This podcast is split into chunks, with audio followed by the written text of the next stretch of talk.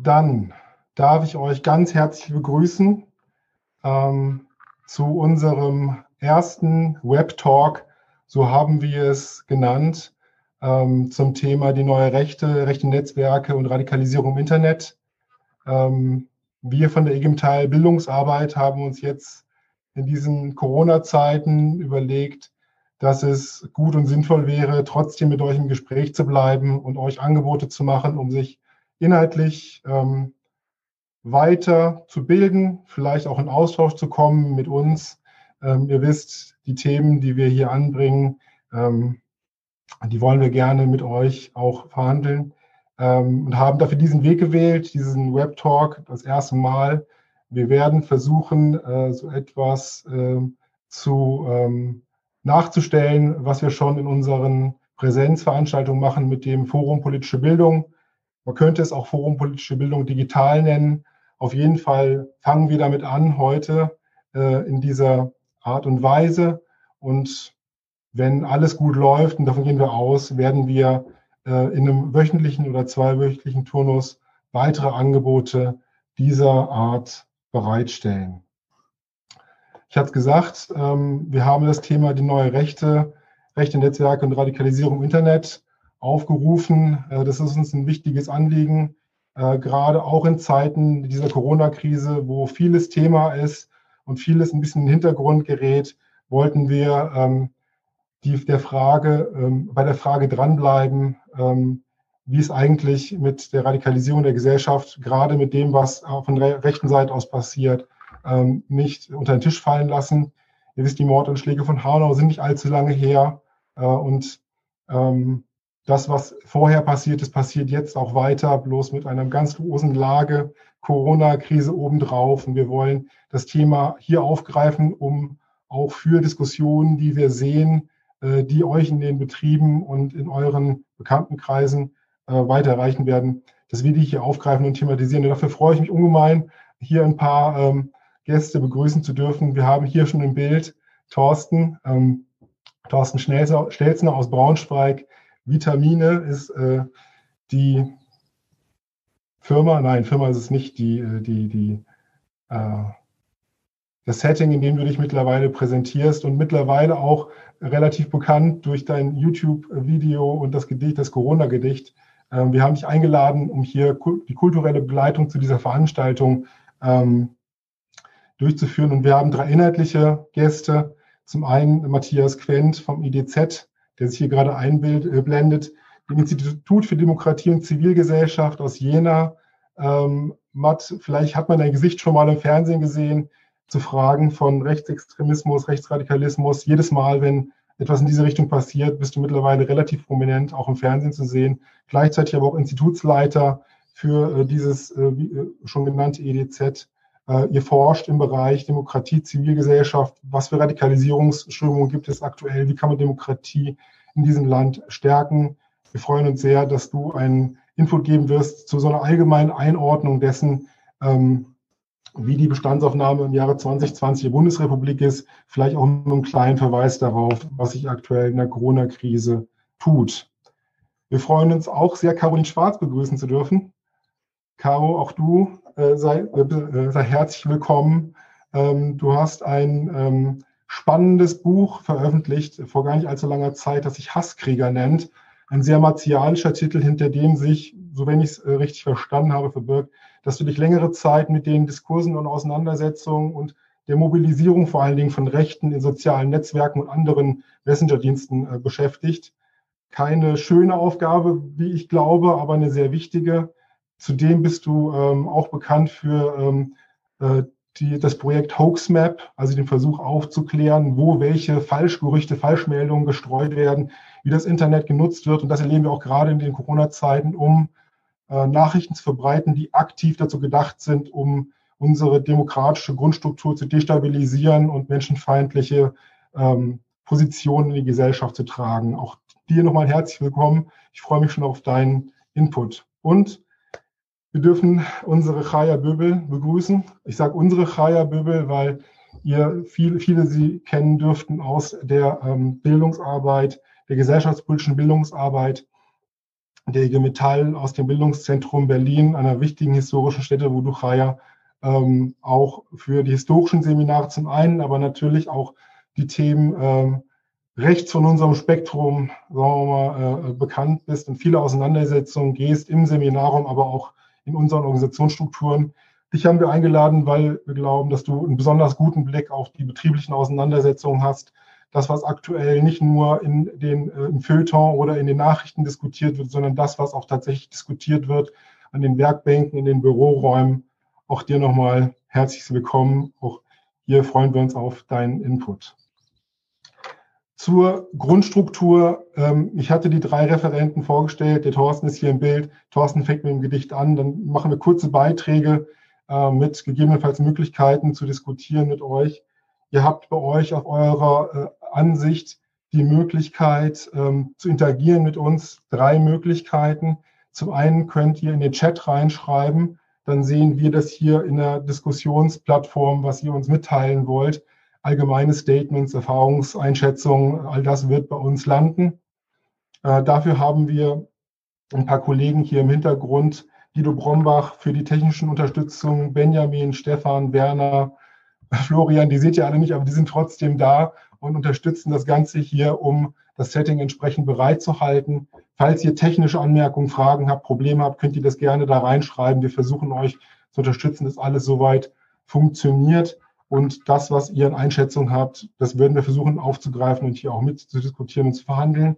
Wenn ihr sehr konkrete Fragen an unsere drei Referentinnen und Referenten habt, dann habt ihr die Möglichkeit in Fragen und Antworten, das ist äh, ein weiterer Knopf unten, dort etwas einzugeben. Äh, und hier würden wir schauen, dass wir, wenn es möglich ist, Details beantworten. Dafür haben wir auch jemanden da, der Michael Jenecke, der extra nur diese Fragen bearbeitet, beantwortet und wenn es Fragen sind, von wir glauben, dass wir sich hier vielleicht auch direkt an die Referentinnen und Referenten stellen können, dann werde ich sie hier nochmal vorlesen, in dem Bezug, wer sie gestellt hat. Und zu guter Letzt könnt ihr die Hand heben. Vielleicht könnt ihr das alle einmal kurz ausprobieren, auch als kurzen Gruß, um zu sehen, ob die Technik funktioniert. Einmal die Hand heben. 50, 60, ja, wunderbar, ihr habt es entdeckt. Das klappt ganz hervorragend. Ich nehme sie runter ähm, normalerweise nutzen wir das, um euch dann aktiv auch einzubinden, indem wir euch dann dran nehmen, euch Sprechrechte geben, ähm, um euch hier einzubinden. Bitte verzeiht uns, wenn wir nicht jeden und jede dran nehmen können. Äh, es sind schon aktuell 108 Zuschauer da, vielleicht werden es noch ein paar mehr. Ähm, wir werden ein bisschen schauen und spielen, je nachdem, wie das mit der Zeit läuft. Vielleicht schreibt ihr auch was in Fragen oder Antworten oder Chat und dann kommen wir jedenfalls auf euch zu und würden euch einbinden, dass ihr nochmal Einschätzung reinbringt. Je interaktiver, desto besser. Gleichzeitig bitte da nochmal um Verständnis, dass wir das äh, in dem Umfang, in der Form auch nicht so öffnen wollen, dass jeder und jede hier drankommen kann. Soweit von meiner Seite. Ich glaube, ich habe auch erstmal genug gesprochen und ich würde an der Stelle Thorsten dich bitten, einzusteigen, uns quasi einzuleiten in dieses, in diese äh, Veranstaltung mit deinem Gedicht, äh, mit deinem Corona-Gedicht. Okay, dann mache ich das mal. Also erstmal grüße ich euch alle recht herzlich und freue mich dabei sein zu dürfen heute. Für mich das erste Mal auf dem Wege äh, mit Publikum in Kontakt zu treten und äh, auch das erste Mal, dass ich diesen Text jetzt hier tatsächlich öffentlich lese, der da vor zwei, drei Wochen sozusagen viral gegangen ist. Gute Nacht, Deutschland. Um Mitternacht, ich liege wach und denke über vieles nach. Zuerst kommt mir direkt in den Sinn, dass ich extrem geborgen und ziemlich frei von Sorgen bin. Obwohl längst Nacht und wirklich spät, das Licht, es brennt, die Heizung geht, das Wasser läuft, das Dach ist dicht, der Regen draußen stört mich nicht. Das Haus ist ruhig, die Kinder auch, nicht eines krank, kein Hungerbauch, sind alle fit, satt und gesund, sie schlafen tief, für Angst kein Grund. Das ist ein Glück, das größte Schier. Wir leben jetzt, wir leben hier. Nur 100 Jahre früher, eventuell auch später, was taten, täten Mütter, Väter, um sich ganz so bewusst zu sein, es geht uns gut. Wir hatten Schwein. Nur 1000 Kilometer, die Richtung fast egal, da leiden Menschen größte Qual. Da herrscht Verzweiflung, Angst und Not, da stirbt die Hoffnung, siegt der Tod. Da fragt sich Mensch, warum? Warum nur wir? Warum herrscht Krieg und Seuche hier? Warum ist Leben hier so schwer? Es geht mir schlecht, ich kann nicht mehr. Um Mitternacht, ich liege wach und denke über vieles nach. Als zweites kommt mir in den Sinn, dass ich hier ziemlich sicher bin und unermesslich dankbar bin. All denen, die auch nachts noch tun, was nötig ist, sie tun es nun. Ich liege hier und schreibe bloß dieses Gedicht wie ahnungslos. Ich weiß genau, ich weiß es nicht, wie es ist, wenn man zusammenbricht unter der Last, dem Druck, dem Stress, der einen nicht mehr ruhen lässt. Was für ein Glück. Das Größte hier, die Menschen, die stets dir und mir zur Seite stehen und dafür sorgen. Ja, das Licht, es brennt auch noch am Morgen. Das Wasser läuft, die Heizung geht, egal wie kalt, egal wie spät. Wir sind versorgt, wir werden satt. Und wenn es jemand nötig hat, dann sind sie da. Ob Tag, ob Nacht. Verarzten uns und halten Wacht. Sie hegen, pflegen und versorgen und bleiben meist dabei verborgen. Sie schützen uns zu jeder Zeit, tun ihren Dienst, sie sind bereit. Ob es hier raucht, knallt oder brennt, wenn man, wenn man am liebsten selbst wegrennt, dann tun sie nicht nur ihre Pflicht, Nein, das ist mehr. Das trifft es nicht. Um Mitternacht, da lag ich wach, dachte kurz darüber nach. Und dann fiel mir schließlich ein, wir sollten demütig, zufrieden und im besten Sinne menschlich sein. Mehr fällt mir dazu jetzt nicht ein. Außer doch das eine noch. Es gibt tatsächlich Menschen hier, die kloppen sich um Klopapier. Gute Nacht Deutschland. Schlaf gut und die Welt schaut zu. Dankeschön. Vielen Dank, lieber Thorsten, für dieses, äh, ich will nicht sagen inspirierende Gedicht, aber auf jeden Fall zutreffende. Wir hören gleich noch später mehr von dir. Jo. Matthias, ich würde dich bitten, äh, sozusagen auf die Bühne zu kommen. Ähm, ich hatte schon ähm, einen Satz zur Einleitung gesagt. Vielleicht kannst du auch noch mal äh, etwas zu dir ähm, erzählen, bevor du loslegst mit deinem Vortrag, den du vorbereitet hast, ähm, zur neuen Rechten im Jahr 2020, im Jahr 2019, so eine allgemeine Bestandsaufnahme ähm, zur Situation. Ähm, du kommst aus Thüringen, ja, das ist nochmal vielleicht besonders interessant. Das ist ja gar nicht so lange her, dass der Flügel rund um Björn Höcke äh, da so einen kleinen politischen Coup inszeniert hat im Thüringer Landtag. So Fragen beschäftigen euch genauso, was rund um diese terroristischen Attentate von Hanau bis hinüber zu den anderen Orten, die ich jetzt nicht alle aufzählen möchte, äh, angefangen vielleicht mit den NSU-Morden. Ähm, ähm, all das ist Thema für dich, ist für euch Thema. Und ich würde mich sehr freuen, wenn du uns ein paar Einschätzungen geben kannst äh, zu dem, auf was es zu achten gilt, vielleicht auch aus einer gewerkschaftlichen Brille, Perspektive und vielleicht auch mit dem Blick, was gerade während dieser Corona-Krise, während so viele andere Diskussionen gerade laufen, trotzdem nicht ähm, äh, vergessen werden sollte und nicht, auf dem, äh, nicht vom Schirm fallen sollte.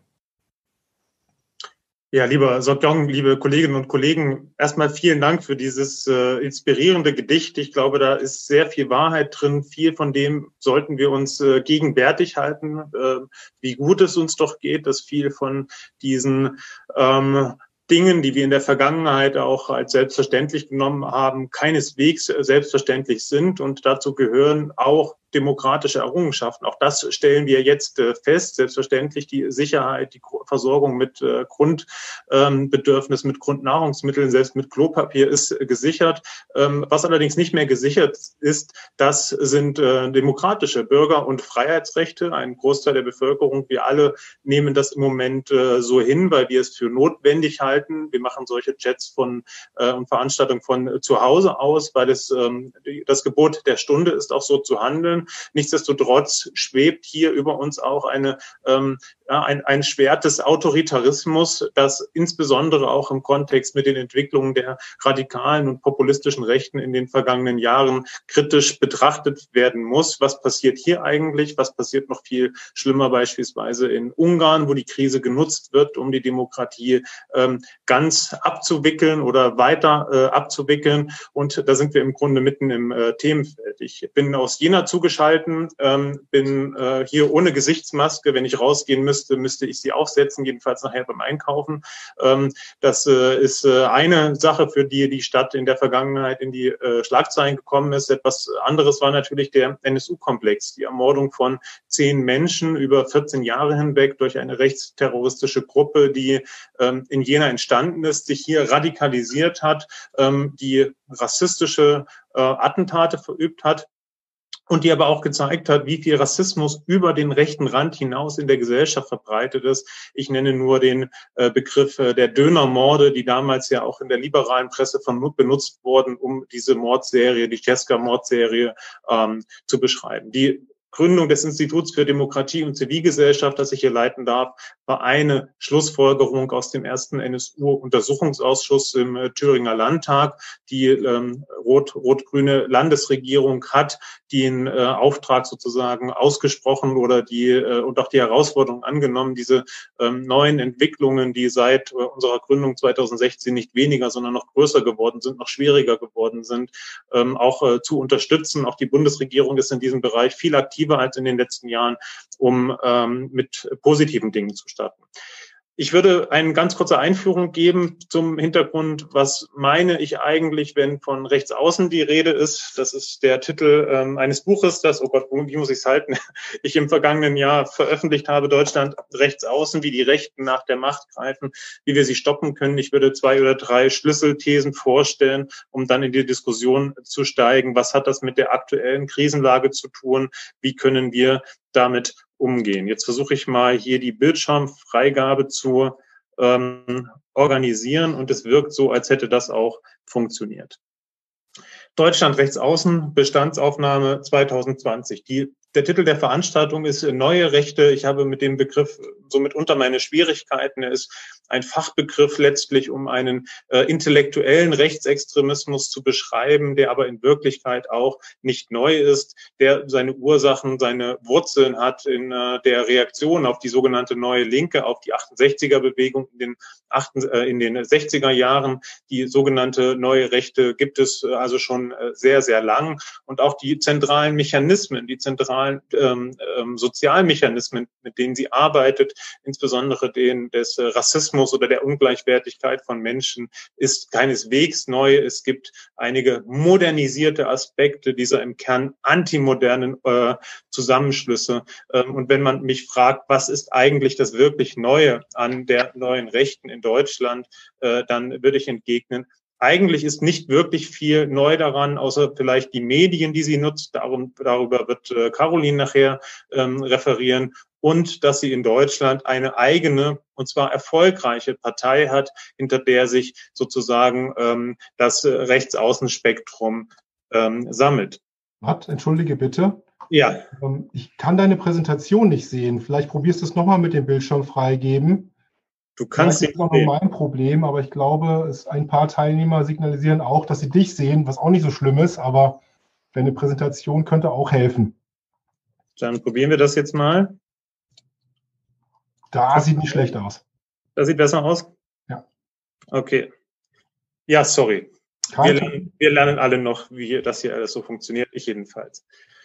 Okay. Ähm, also ganz kurz eine grobe Unterscheidung. Äh, rechts außen, im Englischen gibt es da den schönen Begriff äh, the far right als ein Überbegriff für etwas, was in Deutschland äh, diskutiert wird als Extremismus oder auch als Rechtsradikalismus. Es wird hier unterschieden unter dem Slogan sozusagen der Gemeinsamkeit der Vorstellung Volk und Staat seien eins und die von außen dazukommen, Migranten, Migranten insbesondere, seien eine Bedrohung.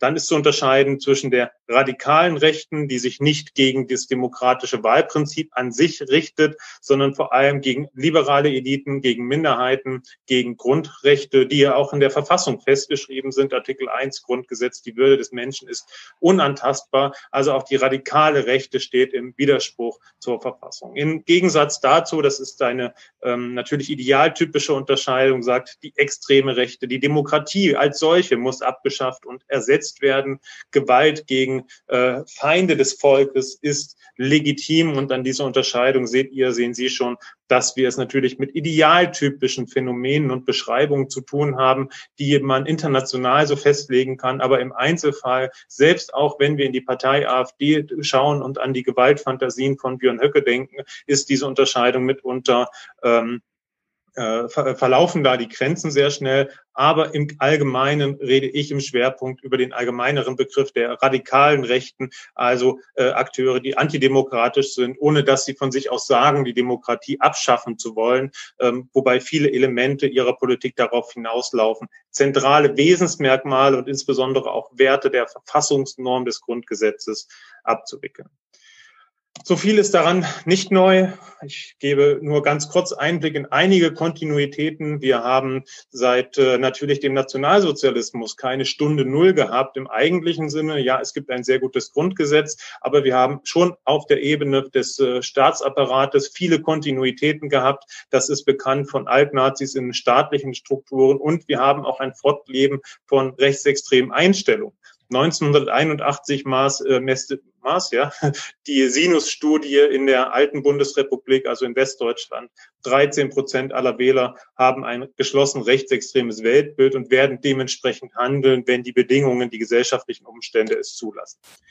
Das Institut für Konflikt- und Gewaltforschung, das regelmäßig die Studien zur deutschen Zustände gruppenbezogene Menschenfeindlichkeit rausgibt, hat diese Werte 2002 gezeigt. 24,8 Prozent der Ostdeutschen, 18,3 Prozent der Westdeutschen können dem rechtspopulistischen Potenzial zugeordnet werden, ähm, was ja ziemlich genau den Wahlergebnissen entspricht, die wir in den vergangenen Jahren erleben können. 2010, jeder fünfte Deutsche würde Sarrazin-Partei wählen. Auch damals keine adäquate Gegenreaktion auf eigentlich virulente äh, Befunde. Man hätte es sozusagen wissen können. Und 2006 hat äh, Götz Kubitschek, der einer der Vordenker der sogenannten neuen Rechten ist, der wahrscheinlich wichtigste Einfluss, äh, einflussnehmende Person auf den sogenannten Flügel der AfD, ein Buch veröffentlicht mit dem Titel Unsere Zeit kommt, was einst wie eine Drohung klang, kann man heute so ein bisschen als eine äh, Vorwegnahme von Geschichte deuten wollen. Tatsächlich aber geht es mir darum, daran zu zeigen, was die Strategie ist, die diese sogenannte neue Rechte versucht zu bedienen und was das mit der aktuellen Krisensituation zu tun hat. Wir reden viel über die Anschläge in Hanau, in Halle, über die Ermordung von äh, Walter Lübcke. Ähm, Oft gerät dabei aus dem Blick, dass es seit 1990 mehr als 208 Todesopfer rechter Gewalt in Deutschland gibt. 208 Menschen, die ermordet wurden, weil sie Migrantinnen sind, weil sie Linke, Punks, Obdachlose, Homosexuelle, Juden sind, weil sie Minderheiten angehören. Äh, Walter Lübcke war der erste amtierende Politiker, der seit dem Zweiten Weltkrieg von Rechtsextremen in Deutschland umgebracht wurde. Aber auch die Gewaltebene hat, und das ist ein Unterschied zwischen Deutschland und anderen europäischen Staaten, hier eine ganz, ganz starke ähm, Verankerung und leider auch Tradition. Wenn wir also sehen, 2006 Götz Kubitschek, jemand, der jetzt nicht nur mit Björn Höcke, sondern auch mit Alice Weidel gemeinsam Veranstaltungen macht, sagt, unsere Zeit äh, wird kommen, dann muss man verstehen, was dahinter steht. Dahinter steht die Vorstellung, sich in gesellschaftlichen Nischen am Leben erhalten zu haben, tatsächlich als so eine Art extremer oder randständige Organisation. In der Faschismusforschung ist da von der gruppuskularen Rechten mit Roger Griffin die Rede. Also die Vorstellung, dass die Organisationen politisch unbedeutend sind, dass sie aber, wenn die Zeit gekommen ist, nämlich wenn es eine gesellschaftspolitische Krise gibt, aus der man resultieren kann, aus der man so reüsieren kann. Das bedeutet also aus der gesellschaftlichen Nische wieder hervortreten kann, so tun kann, als hätte man eine Alternative, als hätte man Antworten auf politische Fragen, die die Gesellschaft äh, bewegt, äh, dann neue, Erfol äh, auch parlamentarische Erfolge ähm, zu zeitigen. Und wir müssen leider sehen, dass diese Strategie in den vergangenen Jahren aufgegangen ist. Die AfD wurde gegründet als eine noch nicht rechtsradikale, aber doch rechtspopulistische Partei im Kontext der sogenannten Euro-Krise 2013. Sie hat sich seit 2015 ganz massiv im Kontext der sogenannten Flüchtlingskrise nach rechts außen radikalisiert. Sie hat mehrere Parteispaltungen, zwei Parteispaltungen hinter sich und vermutlich äh, steht äh, demnächst eine weitere an oder jedenfalls der Weggang von Jörg Meuthen. Wenn ich äh, wetten müsste, würde ich darauf wetten, dass er den Weg von Bernd Lucke und Frau Petri bestreiten, bestreiten wird und auch gegen die weitere Rechtsradikalisierung nicht erfolgreich sein wird. Und wir haben natürlich die. Hm, wenn ich dich an der Stelle was fragen dürfte, Matt. Bitte. Ähm, du sprichst jetzt äh, einen zeitlichen Verlauf an von den 80er Jahren über die 2000er. Das sind ja eine Zeiten, die wir selber erlebt haben. Jetzt vielleicht nicht in der Rollenfunktion, in der wir waren, aber ich war von deinem Buch insofern nochmal stark beeindruckt, weil du auch autobiografische Aspekte mit reingetragen hast. Also jetzt bis hin zu, zur Gründung der AfD, wie wir es erlebt haben in Diskussionen, ist das eine gefährliche, ist das eine normale Partei, hin aber auch zu dem, was in den 90er Jahren, in den 2000er Jahren Diskussionen gewesen sind. Ähm, wie schätzt du das denn für dich ein, wie dich das persönlich geprägt hat an der Stelle, ähm, jetzt durch die Diskussion wie zum Beispiel über Sarrazin mitzuerleben? Ähm, hat sich da in deinem Nahfeld was getan? Waren das Diskussionen, die dich schon immer stark geprägt haben? Oder war, was war so der Moment für dich, wo du gemerkt hast, da musst du irgendwie mehr machen, als nur zuzuschauen? Na, was mich äh, stark geprägt hat, war, waren früher, das ist das, was Christian Bangel, der Zeitredakteur, als die Baseballschlägerjahre bezeichnet hat. Also die Jahre der Gewalt, insbesondere in Ostdeutschland, ähm, in den 1990er Jahren, bei mir Anfang der 2000er Jahre, wo rechtsextreme Gewalt, Neonazi-Gewalt Allgegenwärtigkeit war, allgegenwärtig war. Die war natürlich nicht immer und überall, aber die Angst davor war überall, weil sie in allen möglichen Situationen aufgetaucht ist. Das bedeutet, wenn man wie ich mit etwas längeren Haaren aufs Gymnasium gegangen ist, dann wurde man morgens am, Zu äh, am Bus abgeholt von, äh, von Neonazis, verprügelt. Am Wochenende sind sie durch Straßen patrouilliert mit Autos, haben uns, die wir keine Autos hatten, als 16-Jährigen äh, ausgestiegen, haben uns überfallen, sind weitergefahren. Ähm, das waren keine einmaligen Erlebnisse. Viele meiner Freunde und Freunde und Freundinnen äh, wurden verletzt, verprügelt. Ich habe selber die Nase gebrochen bekommen. Solche äh, Gewalterfahrungen waren für mich tatsächlich prägend, auch mich dann im Studium und danach damit äh, zu beschäftigen. Ähm, die Sarrazin-Debatten waren für mich in der Wahrnehmung zu diesem Zeitpunkt, habe ich mich wissenschaftlich auch damit äh, bereits sehr beschäftigt, eher so etwas wie jetzt wird etwas sichtbar, was wir, was wir äh, spüren und was wir auch wissenschaftlich beschreiben können durch Einstellungsstudien. Jetzt drückt sich das auch im öffentlichen Diskurs äh, aus und ausgerechnet von jemandem, der als äh, ehemaliger Banker, als SPD-Mitglied äh, hier in eine gesellschaftliche Dimension, Diskussion geschlagen hat, die damals ja ganz anders war. Damals war der Kontext der Euro- und Wirtschaftskrise noch äh, dominant. Es gab eine große Kritik an Neoliberalismus, an Kapitalismus. Und aus, äh, auf, auf, einmal kommt da ein Thilo Sarrazin und sagt, übrigens, das sind gar nicht äh, die Banker dran schuld, äh, das sind die Muslime dran schuld. Also eine Ethnisierung von äh, sozialen Problemen, von der sozialen Frage, die dort stattgefunden hat, ähm, äh, die ich in einer Weise folgerichtig sozusagen jetzt auch, auch so einordnen würde, als folgerichtig richtig einordnen würde, die aber ja in Wirklichkeit der Türöffner für auch die Radikalisierung, die es in den Na Jahren danach äh, gab, gewesen ist. Okay, danke. Auch hier hat man diesen Bezug zur Krisenideologie, den wir auch im, äh, in der Geschichte des 20. Jahrhunderts immer wieder in Beschreibungen finden. Faschistische Bewegungen, wie Karin Priester das schrieb, als äh, Kinder der Krise, ähm, die hervorgehen, die erstarken können aus sogenannten ähm, gesellschaftlichen Krisen oder zumindest als Situationen, die so wahrgenommen werden. Und das ist auch die Situation, ähm, die aus meiner Sicht im Moment die größte Herausforderung im Kontext der sogenannten Corona-Krise darstellt. Ich äh, überspringe das äh, mal, diese äh, Folie zur Entwicklung der AfD. Vielen ist das präsent. Ich möchte nur noch auf den letzten Punkt eingehen, nämlich auf die Wahlerfolge auf Landes- und Bundesebene 2017 und auch in dem vergangenen Jahr in Brandenburg, Sachsen und Thüringen. Ähm, äh, hin zu dem kleinen Unterpunkt, dass wir es mehrheitlich nicht mehr mit einem diffusen Protest, sondern mit Überzeugung zu tun haben. Das heißt, wenn man diverse Studien übereinander legt, dann muss man sagen, zwei Drittel der AfD-Wählerinnen haben ein relativ passendes Weltbild zum politischen Angebot, wenn man so will, also rechtsradikale Überzeugungen, die nicht immer voll, vollkommen kohärent sind. Das ist ganz klar, das ist bei Einstellungen immer so. Äh, aber zu sagen, das wäre nur ein Protest, das wäre kein eigenständiges politisches Phänomen, das kann man 2020 nicht mehr seriös behaupten.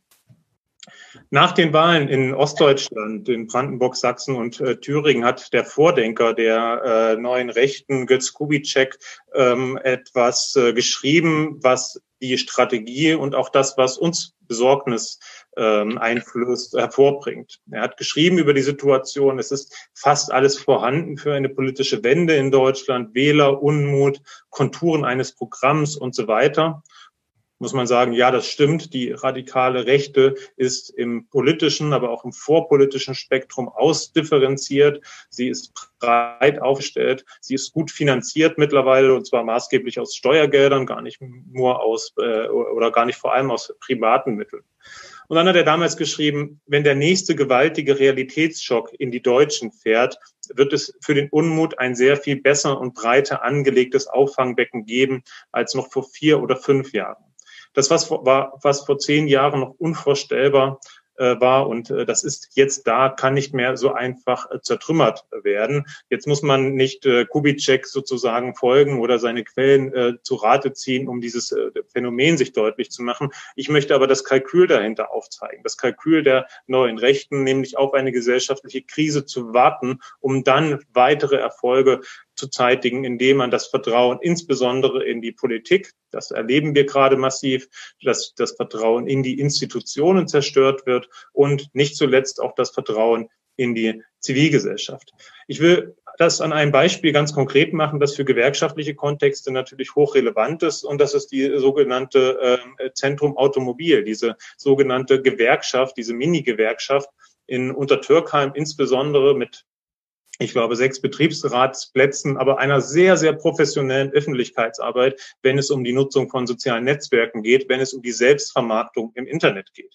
Eine rechtsradikale Gewerkschaft, die die IG Metall, die auch allgemein die Gewerkschaften angreift als, ähm, als korrupt, als faul, als Verräter und so weiter, all diese konkreten ähm, äh, Diskussionen oder Vorwürfe, die wir auch aus den politischen Debatten kennen, ähm, gar nicht mit dem Ziel, aktive Tarifpolitik in den Betrieben zu machen, machen, sondern das Vertrauen in diese Institutionen zu zerstören, um zum Zeitpunkt einer Krise, die womöglich jetzt gekommen sein könnte, mit der wirtschaftlichen Krise, die gerade im Automobilspektrum auch im Kontext des Zusammenspiels mit der ökologischen Transformation einschlägt, um daraus äh, gestärkt hervorgehen zu können. Es geht also darum, um Ideen zu normalisieren, um dann in einer Situation von gesellschaftlicher Krise zu sagen, aber wir haben die Antworten, alle anderen haben es schon versucht, jetzt sind wir die Alternative, die haben es ja nur schlimmer gemacht. Das ist eine Entwicklung, die man unbedingt ernst nehmen muss.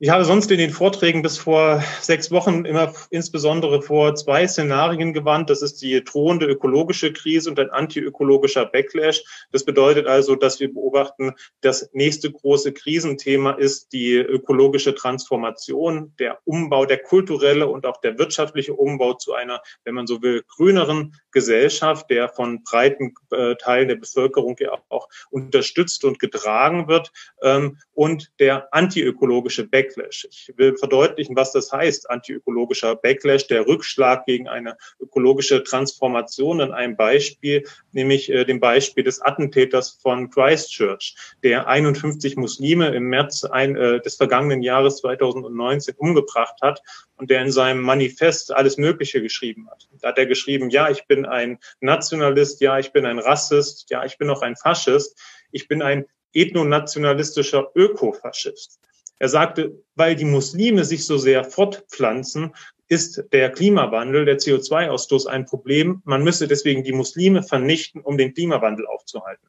Und diese Form von Ethnisierung von Politik sehen wir auch im Bundestag, wenn aus der AfD-Fraktion etwa geäußert wird, Flüchtlinge seien deswegen ein Problem, weil sie in Europa mehr CO2 verbrauchen als in Afrika. Also eine rassistische, rechtsradikale Aufladung dieses äh, Krisenthemas, das ja auch besetzt ist mit vielen Statusverlustängsten. Denken Sie etwa an die Angst um das Schnitzel, um das Nackensteak oder um den SUV. Jetzt stehen stecken wir mittendrin in dem Beginn einer Finanzkrise, einer Rezession mit dem Szenario eines nationalsozialen Backlashs, für das insbesondere der völkische Höckeflügel steht. Die haben ein Rentenkonzept, die sagen, wir brauchen mehr Sozialstaat, während die West-AfD unter Meuthen ja eher für eine für einen marktförmigen Extremismus steht, der sagt, ähm, der Markt regelt das, der Staat nicht. Ähm, und wir wissen aus der Forschung, dass in den vergangenen, aus äh, dieser Studie zwischen 1870 und 2014 aus Wirtschaftskrisen immer extreme Kräfte gestärkt hervorgegangen sind und in aller Regel rechtsextreme Kräfte hervorgegangen sind. Das bedeutet also die Ausgangsbedingung für die extreme Rechte, um aus der Corona-Krise und insbesondere der Rezession, die darauf folgen wird oder jetzt schon beginnt, gestärkt hervorzugehen, ist äh, relevant. Es stellt sich also die Frage, welche Folgen die Corona-Krise, die größte Herausforderung seit dem Zweiten Weltkrieg, auch für die politische Kultur hat. Soweit zur Theorie. Die Praxis sieht im Moment so aus. Die AfD verliert ganz massiv in den Prognosen bei den, äh, bei allen Wahl, Forschungsinstituten. Ich habe hier Forsa mal genommen, um zu zeigen, dass sie also so tief gesunken ist in den Prognosen wie nie zuvor, wofür es sicherlich verschiedene Gründe gibt. Ich mit Blick auf die Uhr will ich äh, ähm, äh, nur zwei oder drei ansprechen. Die Stunde der Exekutive hört man zurzeit öfter, hat geschlagen. Das bedeutet, der Staat kann jetzt wieder Effektivität, kann autoritäres Durchregieren zeigen, kann zeigen, dass er in der Lage ist, die Bevölkerung zu äh, beschützen, auch die Grenzen zu beschützen. Ähm, die nationale Abschottung, die ja von Virologen relativ kritisch beäugt wird, äh, aber die äh, immerhin auch AfD-Wählerinnen gefallen dürfte. Wir haben parallel die Entwicklungen der Beobachtung des Flügels äh, durch den Verfassungsschutz, die Benennung des Flügels als rechtsextrem äh, und die damit einhergehende Spaltung und Verunsicherung der Partei, die derzeit nicht in der Lage ist, ähm, zumindest bis heute, heute gab es eine Pressemitteilung, bisher nicht in der Lage war, in der Corona-Krise eine eigene Position äh, zu beziehen. Ähm, ich habe auch keine Glaskugel, ich kann nicht sagen, wie es weitergeht, aber aus den Lehren der Geschichte ist die, ist die, äh, ist die Gefahr groß, dass aus der wirtschaftlichen Krise, nicht aus der gesundheitspolitischen Krise, aber aus der wirtschaftlichen Krise ein erneutes Erstarken der radikalen Rechten zu befürchten ist. Jetzt möchte ich meinen Nachrednerinnen nicht so viel ähm, Redezeit klauen. Ich möchte auf einen Aspekt nochmal hinweisen. Das ist der äh, des sogenannten Akzelerationismus beziehungsweise auch des Kulturpessimismus. Die radikale Rechte, auch die neue Rechte, ist davon überzeugt, dass die liberale Demokratie im Niedergang ist. Die Angst vor der Zukunft und der Glaube, dass Gender Mainstreaming, dass alle möglichen Formen von Modernisierung ähm, letztlich eine Form von Verfall seien, ist der gemeinsame Nenner der radikalen Rechten. Äh, der Feind ist sozusagen die Moderne oder auch die Postmoderne. Das findet man im Kontext mit dem Coronavirus hier äh, bei in einem Artikel ähm, der der, äh, der, der Coronavirus ist eigentlich nur ein Husten im Wind verglichen mit dem, was danach kommen wird, der aufziehende Sturm, ein postmodernes Endspiel. Und wir wissen, dass es eine ganze Reihe von Akteuren gibt, die diesen Tag X des Zusammenbruchs des äh, Systems nicht nur erwarten, dass es aus sich heraus passiert, sondern die sagen, wir müssen das beschleunigen. Wir müssen diesen Prozess des Niedergangs beschleunigen, uns vorbereiten mit Anschlägen, mit Waffenbeschaffungen, darauf vorbereiten, den Staat zu stürzen. Man darf nicht aus den Augen verlieren, wenn wir über die radikale Rechte reden, reden wir immer über unsere Gesellschaft. Das sind nicht Menschen, die irgendwie parallel existieren, sondern sie kommen aus unserer Gesellschaft, sie bearbeiten die Spannungen unserer Gesellschaft. Und tatsächlich sind wir ja mit tiefgreifenden Problemen konfrontiert, die ich glaube auch in dieser Diskussionsreihe in den kommenden Wochen eine Rolle spielen werden. Ich möchte einige Aspekte zumindest aufwerfen, um nicht nur über die radikale Rechte zu, sprechen. Das ist äh, natürlich die Autorität autoritäre und auch mit Unterwürfigkeit einhergehende Bedrohung ähm, in der Demokratie, nämlich unserer Bürger- und Freiheitsrechte aus der Demokratie. Wer weiß, ob alles so zurückgenommen wird wie jetzt. Es wird die Aufgabe von emanzipatorischen Akteuren sein, zu fordern, dass alle Einschränkungen der Bürgerrechte wieder aufgehoben werden, wenn diese Krise vorbei ist. Wir beobachten nationale Abschottung und Entsolidarisierung. Denken Sie an die ähm, lächerliche Meldung, die heute im Radio zu hören war. Deutschland nimmt 50 geflüchtete Minderjährige aus aus den europäischen Außengrenzen. Äh, das ist äh, ja fast eine zynische äh, Zahl. Wir haben es mit massiven sozioökonomischen Verwerfungen und Ungleichheiten zu tun, die in der aktuellen Krise deutlich werden, etwa wer und was systemrelevant ist, was im Alltag nicht anerkannt und auch nicht vergütet wird. Das betrifft überdurchschnittlich Frauen in den Care-Berufen oder eben auch äh, im Handel.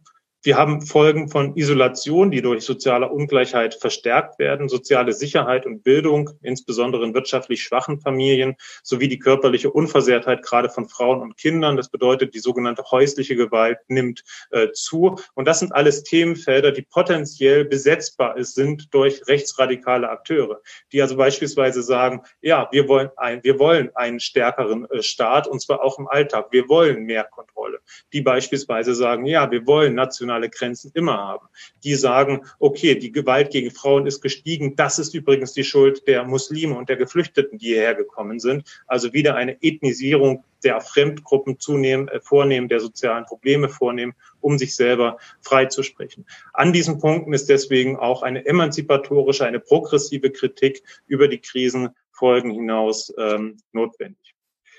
Es gibt auch positive Bilder. Wir in Jena haben hier eine Maskenpflicht. Das wird für die Videoüberwachung äh, ein Problem sein, wie diese Karikatur ein bisschen zusammenfasst. Das ist natürlich augenzwinkernd gemeint.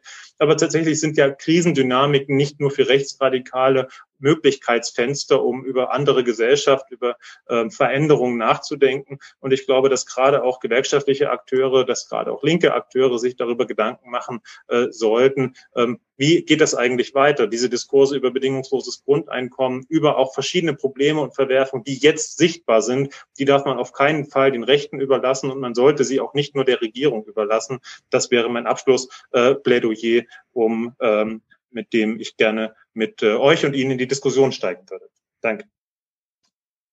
Vielen Dank, Matt. An der Stelle äh, fehlt der obligatorische Applaus der Leute aus dem Podium. Ich simuliere ihn etwas. Ähm, aber würde nur ein kurzes Statement von der Seite äh, nochmal einholen wollen äh, von dir, wenn du auf die aktuelle so äh, Situation guckst. Überwiegt da bei dir eher die Angst, Sorge, Fassungslosigkeit oder Entschlossenheit? Oder eine Kombination aus allen oder was, was ich jetzt vergessen habe? Meinst du in der Wahrnehmung der Situation oder in, in meinem Umgang damit? Im Umgang damit, also in dem, was jetzt so äh, los ist. Es ist ja eine Ausnahmesituation, so kann man das, glaube ich, festhalten, mit dem Blick, den du jetzt gerade aufgemacht hast. Ähm, ist ja sicher auch auf der Gefühlsebene was los bei dir. Ähm, das ist eine interessante Frage, ehrlich gesagt. Äh, ich glaube, mir geht es wie vielen anderen, dass wir in einem Modus der Improvisation und auch der Alltagsorganisation sind, zwischen Homeschooling und Homeoffice äh, sozusagen den Alltag zu bestreiten und dann zu versuchen, auch ein bisschen Distanz zum Problem zu gewinnen, um realistische Einschätzungen treffen zu können und um vielleicht auch äh, ein paar ähm, Fragen adressieren zu können, die in dem Kontext äh, relevant sind. Aber natürlich hilft es nicht, sich jetzt äh, zu Hause einzuschließen und zu hoffen, dass das alles an uns vorbeizieht, alles nicht so schlimm wird. Ähm, wir müssen äh, da uns dem kritisch stellen und da auch ähm, äh, reflektierend und entschlossen damit umgehen, äh, was auch immer da noch kommt. Okay, danke schön. Du hast dich auf diese Diskussion gefreut. Wir würden ein, zwei Meldungen dran nehmen wollen, bevor wir Caroline das Wort geben wollen, die einen weiteren Aspekt, eine weitere Facette hier reintragen will, was wiederum nochmal Diskussionen reingibt. Jetzt werdet ihr gefragt, ähm, wer möchte. Es hatten sich schon ein, zwei gemeldet. Äh, Edgar aus Göttingen, ich würde dir gleich die Sprecherlaubnis geben. Ähm, bitte habt Verständnis, dass es jetzt keine Co-Referate geben soll, sondern Fragen, kurze Anmerkungsstatements, damit wir auch im Programm zügig weitermachen können. Edgar, du hast die Hand wieder runtergenommen. Dann wäre das so. Ja. Doch, ist wieder da.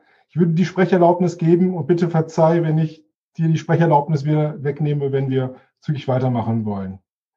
So, du müsstest nochmal auf Alt-A drücken oder bei dir den Ton anmachen. Ich probiere es gerade. Hallo, Edgar. Ja, ja, bin ich jetzt zu hören? Bist du. Ja, also äh, nur zu dem Stichwort äh, bedingungsloses Grundeinkommen. Also ich fände es äh, äh, wichtig, nicht äh, diesen Weg vor allen Dingen zu sehen. Also jetzt in der Krise ist es natürlich so, dass sogar die Erwerbstätigen dann dieses Grundeinkommen, also dieses Einkommen brauchen. Aber ansonsten finde ich schon die gewerkschaftlichen Forderungen nach Regelsatzerhöhung ähm, passend, weil sie tatsächlich äh, eine ganz klare Forderung ausdrücken. Wir wollen mehr für Erwerbslos haben. Wir wollen ähm, mehr haben und wir wollen nicht das ganze System irgendwie umstürzen und hinterher wissen wir nicht, was dabei rauskommt. Okay, danke Edgar. Das war ein Plädoyer für das bedingungslose Grundeinkommen, so habe ich es rausgehört. Daniel fragt noch, wie du die Auflösung des Flügels bewertest, ob das ein Sieg der Neoliberalen in der AfD ist. Das sind zwei sehr weit auseinandergehende Aspekte, aber vielleicht magst du noch kurz Bezug darauf nehmen, Matt. Ich wollte das bedingungslose Grundeinkommen jetzt gar nicht äh, total äh, hypen. Äh, ich finde es ein interessanter Gedanke. Ich finde es, glaube ich, auch gerade in der immer stärklich, äh, stärker auf Solo-Selbstständigkeit äh, basierenden ähm, äh, Erwerbssektoren eine, eine, eine Alternative. Und ähm, mir geht es darum, zu, zu versuchen, ein bisschen out of the box zu denken und dazu auch diese Krise zu nutzen, in welche Richtung auch immer. Das war nur ein Beispiel. Ähm, der Sieg der Neoliberalen Nein, das würde ich nicht so sehen. Das ist eine taktische Anpassung. Solange jemand wie Höcke und Kalbitz aus der AfD nicht ausgeschlossen sind, äh, werden, ähm, werden sie weiter durchlaufen und so, also, also zu ihrer, zu, weiter an Macht gewinnen, wenn der Flügel jetzt nicht mehr sozusagen eingrenzbar ist auf ein, auf ein Netzwerk, sondern wenn im Grunde die ganze AfD der Flügel ist, weil es keinen benennbaren Flügel mehr gibt, dann ist es kein Sieg der Neoliberalen, es ist eine Anpassung an die Über Überwachung durch den äh, Verfassungsschutz, durch die, die Stigmatisierung als rechtsextremistisch, auch durch den Nachrichtendienst. Ähm, äh, die Konsequenz äh, ist aus meiner Sicht aber inhaltlich nicht zu spüren. Programmatisch hat sich bisher überhaupt nichts geändert. Ähm, es wurde gesagt, Höcke ist äh, die Mitte der AfD und in vielen Bereichen, erst recht in Ostdeutschland, nehme ich das so wahr. Genauso ist das auch. Ähm, insofern ist diese Auflösung des Flügels für mich ein taktische, eine Form von taktischer Kosmetik, die mitnichten bedeutet, dass diese Kräfte an Einfluss verloren haben. Alles klar. Vielen Dank, Matt, erstmal. Wir kommen später nochmal zurück und würden dann nochmal eine offene Gesprächsrunde machen. Aber so lange erstmal äh, würde ich dich bitten, dich auf deinen Platz zurückzuziehen und würde die Caroline nach vorne holen wollen. Jawohl. Hallo mich? Caroline. Jetzt hat der Matt aufgehört mit der Einordnung der AfD.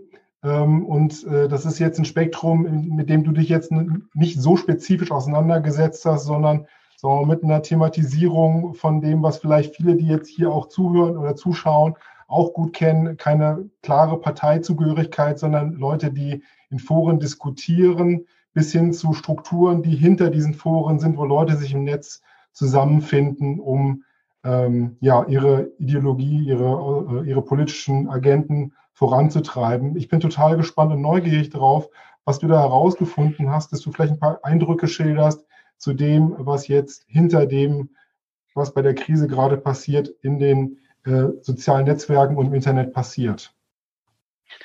Genau, also ich habe mich durchaus auch mit der AfD beschäftigt. Ich würde mich heute aber in meinem Vortrag zumindest erstmal auf äh, die verschiedenen Plattformen im Netz ähm, beziehen und da auch nochmal einen kleinen Einblick in die Geschichte zu geben. Ich würde einfach direkt mal meine Folien aufrufen und bitte sagt mir Bescheid, falls es da Probleme gibt. Ähm, hier steht schon mal Danke. Ich kann eigentlich auch gleich aufhören. Klappt. Klappt gut, man sieht alles. Gut, dann äh, lege ich einfach direkt los. Ähm, wie schon erwähnt, ich möchte das so ein bisschen in drei Teile gliedern, was ich äh, heute vorstelle. Und das ist in äh, erster Linie schon mal ein kurzer Blick in die Geschichte rechtsradikaler Stimmungsmache im Internet. Dann geht's weiter mit so einem Status quo und was hat sich in den letzten drei, vier Jahren vor allem entwickelt. Und dann zum Schluss noch einmal ganz kurz ähm, der Blick auf die Fakes, die wir jetzt im Zusammenhang mit dem Coronavirus auch sehen und ähm, in dem Zusammenhang auch äh, Rechtsradikale, die versuchen dort ähm, Stimmung zu machen und auch insofern von der Krise zu profitieren. Hier schon mal ein kleiner Einblick in äh, das, was früher so war. Ähm, tatsächlich ist es so, dass Rechtsradikale das Netz nutzen, seit es verfügbar ist im Prinzip. Also ähm, das fing früher, bevor viele oder alle Menschen, inzwischen sind es ja praktisch alle äh, in Deutschland zumindest, das Zugriff auf das Internet hatten. Und zwar gab es damals die sogenannten Mailboxen. Das waren privat betriebene Netzwerke, auf die man sich ein, einwählen konnte.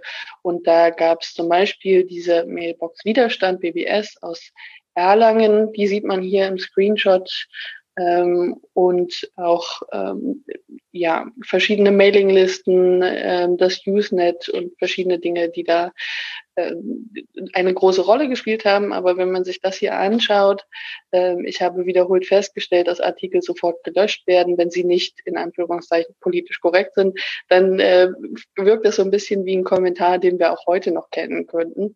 Also äh, im, Diskurs hat sich ähm, einiges getan, aber dann am Ende doch auch nicht so viel in den Strategien. Und genau das will ich eigentlich zeigen, nämlich dass Rechtsradikale viele der Methoden, die sie heute anwenden, eigentlich schon vor teilweise 20 Jahren äh, diskutiert und formuliert haben und heute aufgrund der aktuellen Situation, ähm, aufgrund des Aufkommens der sozialen Medien einfach noch viel mehr von ähm, diesen Strategien profitieren. Ähm, und das zeigt sich auch ganz gut in einer Wortmeldung aus der Mailbox Widerstand aus dem Jahr 1997. Also das ist schon eine ganze Weile her. Ähm, und da schrieb jemand im Jahr 97, ähm, dass man eben vor allem die ich zitiere, Antifa-Zecken und Shalom-Litaneien-Schreiber madig machen sollte. Und ähm, wenn, wenn diese sich wehren, müssen wir auch schreien oder besser schreiben. Wir werden sie dadurch isolieren. Wir als scheinbar entschiedene Demokraten aus der rechten Mitte verstehen dann überhaupt nicht, warum die Antifas gegen uns die Keulen schwingen und zu uns so intolerant sind. Liberale Scheißerchen verteidigen uns, wenn wir nur geschickt genug äh, argumentieren. Das heißt, im Prinzip ist da schon formuliert, was wir auch heute ganz oft sehen, dass man sich ganz oft in so eine Art Opferposition zurückzieht, wenn irgendwas nicht klappt, wenn äh, sie ihren Willen nicht bekommen, sehen wir auch im Parlamentarischen oftmals. Ähm, und ebenfalls aus dieser Wortmeldung dann ähm, es genügen fünf Aktive pro Forum und wir beherrschen inhaltlich Themenstellung und Diskussionsverlauf. Also auch da schon der Hinweis, eigentlich braucht es nur eine kleine Zahl von Menschen, die den Diskurs angreifen, um ihn zu stören und einfach auch auf andere Themen abzulenken.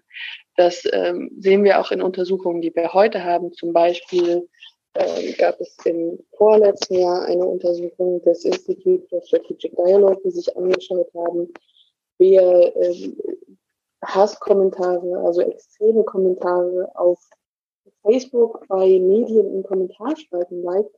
Und äh, dort wurde eben herausgefunden, dass es äh, nur 5% der Nutzenden sind, die für über 50% dieser Likes auf diese Hasskommentare äh, verantwortlich waren. Also wir erleben auch heute, dass eine kleine Masse an Leuten den Diskurs oftmals bestimmt und ähm, in, in ihre Richtung lenkt.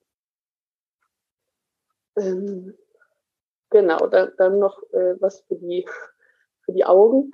Ähm, das ist ein Bericht des, aus einem Bericht des Verfassungsschutzes aus dem Jahr 2000 oder 2001 ähm, das ist das Cover. Da sieht man sehr, sehr schön, wie, wie der Stand damals war. Und ähm, in diesem Bericht heißt es, allein zwischen 1996 und 1999 hat, sie, hat sich die Anzahl der deutschen rechtsextremistischen Homepages auf rund 330 verzehnfacht.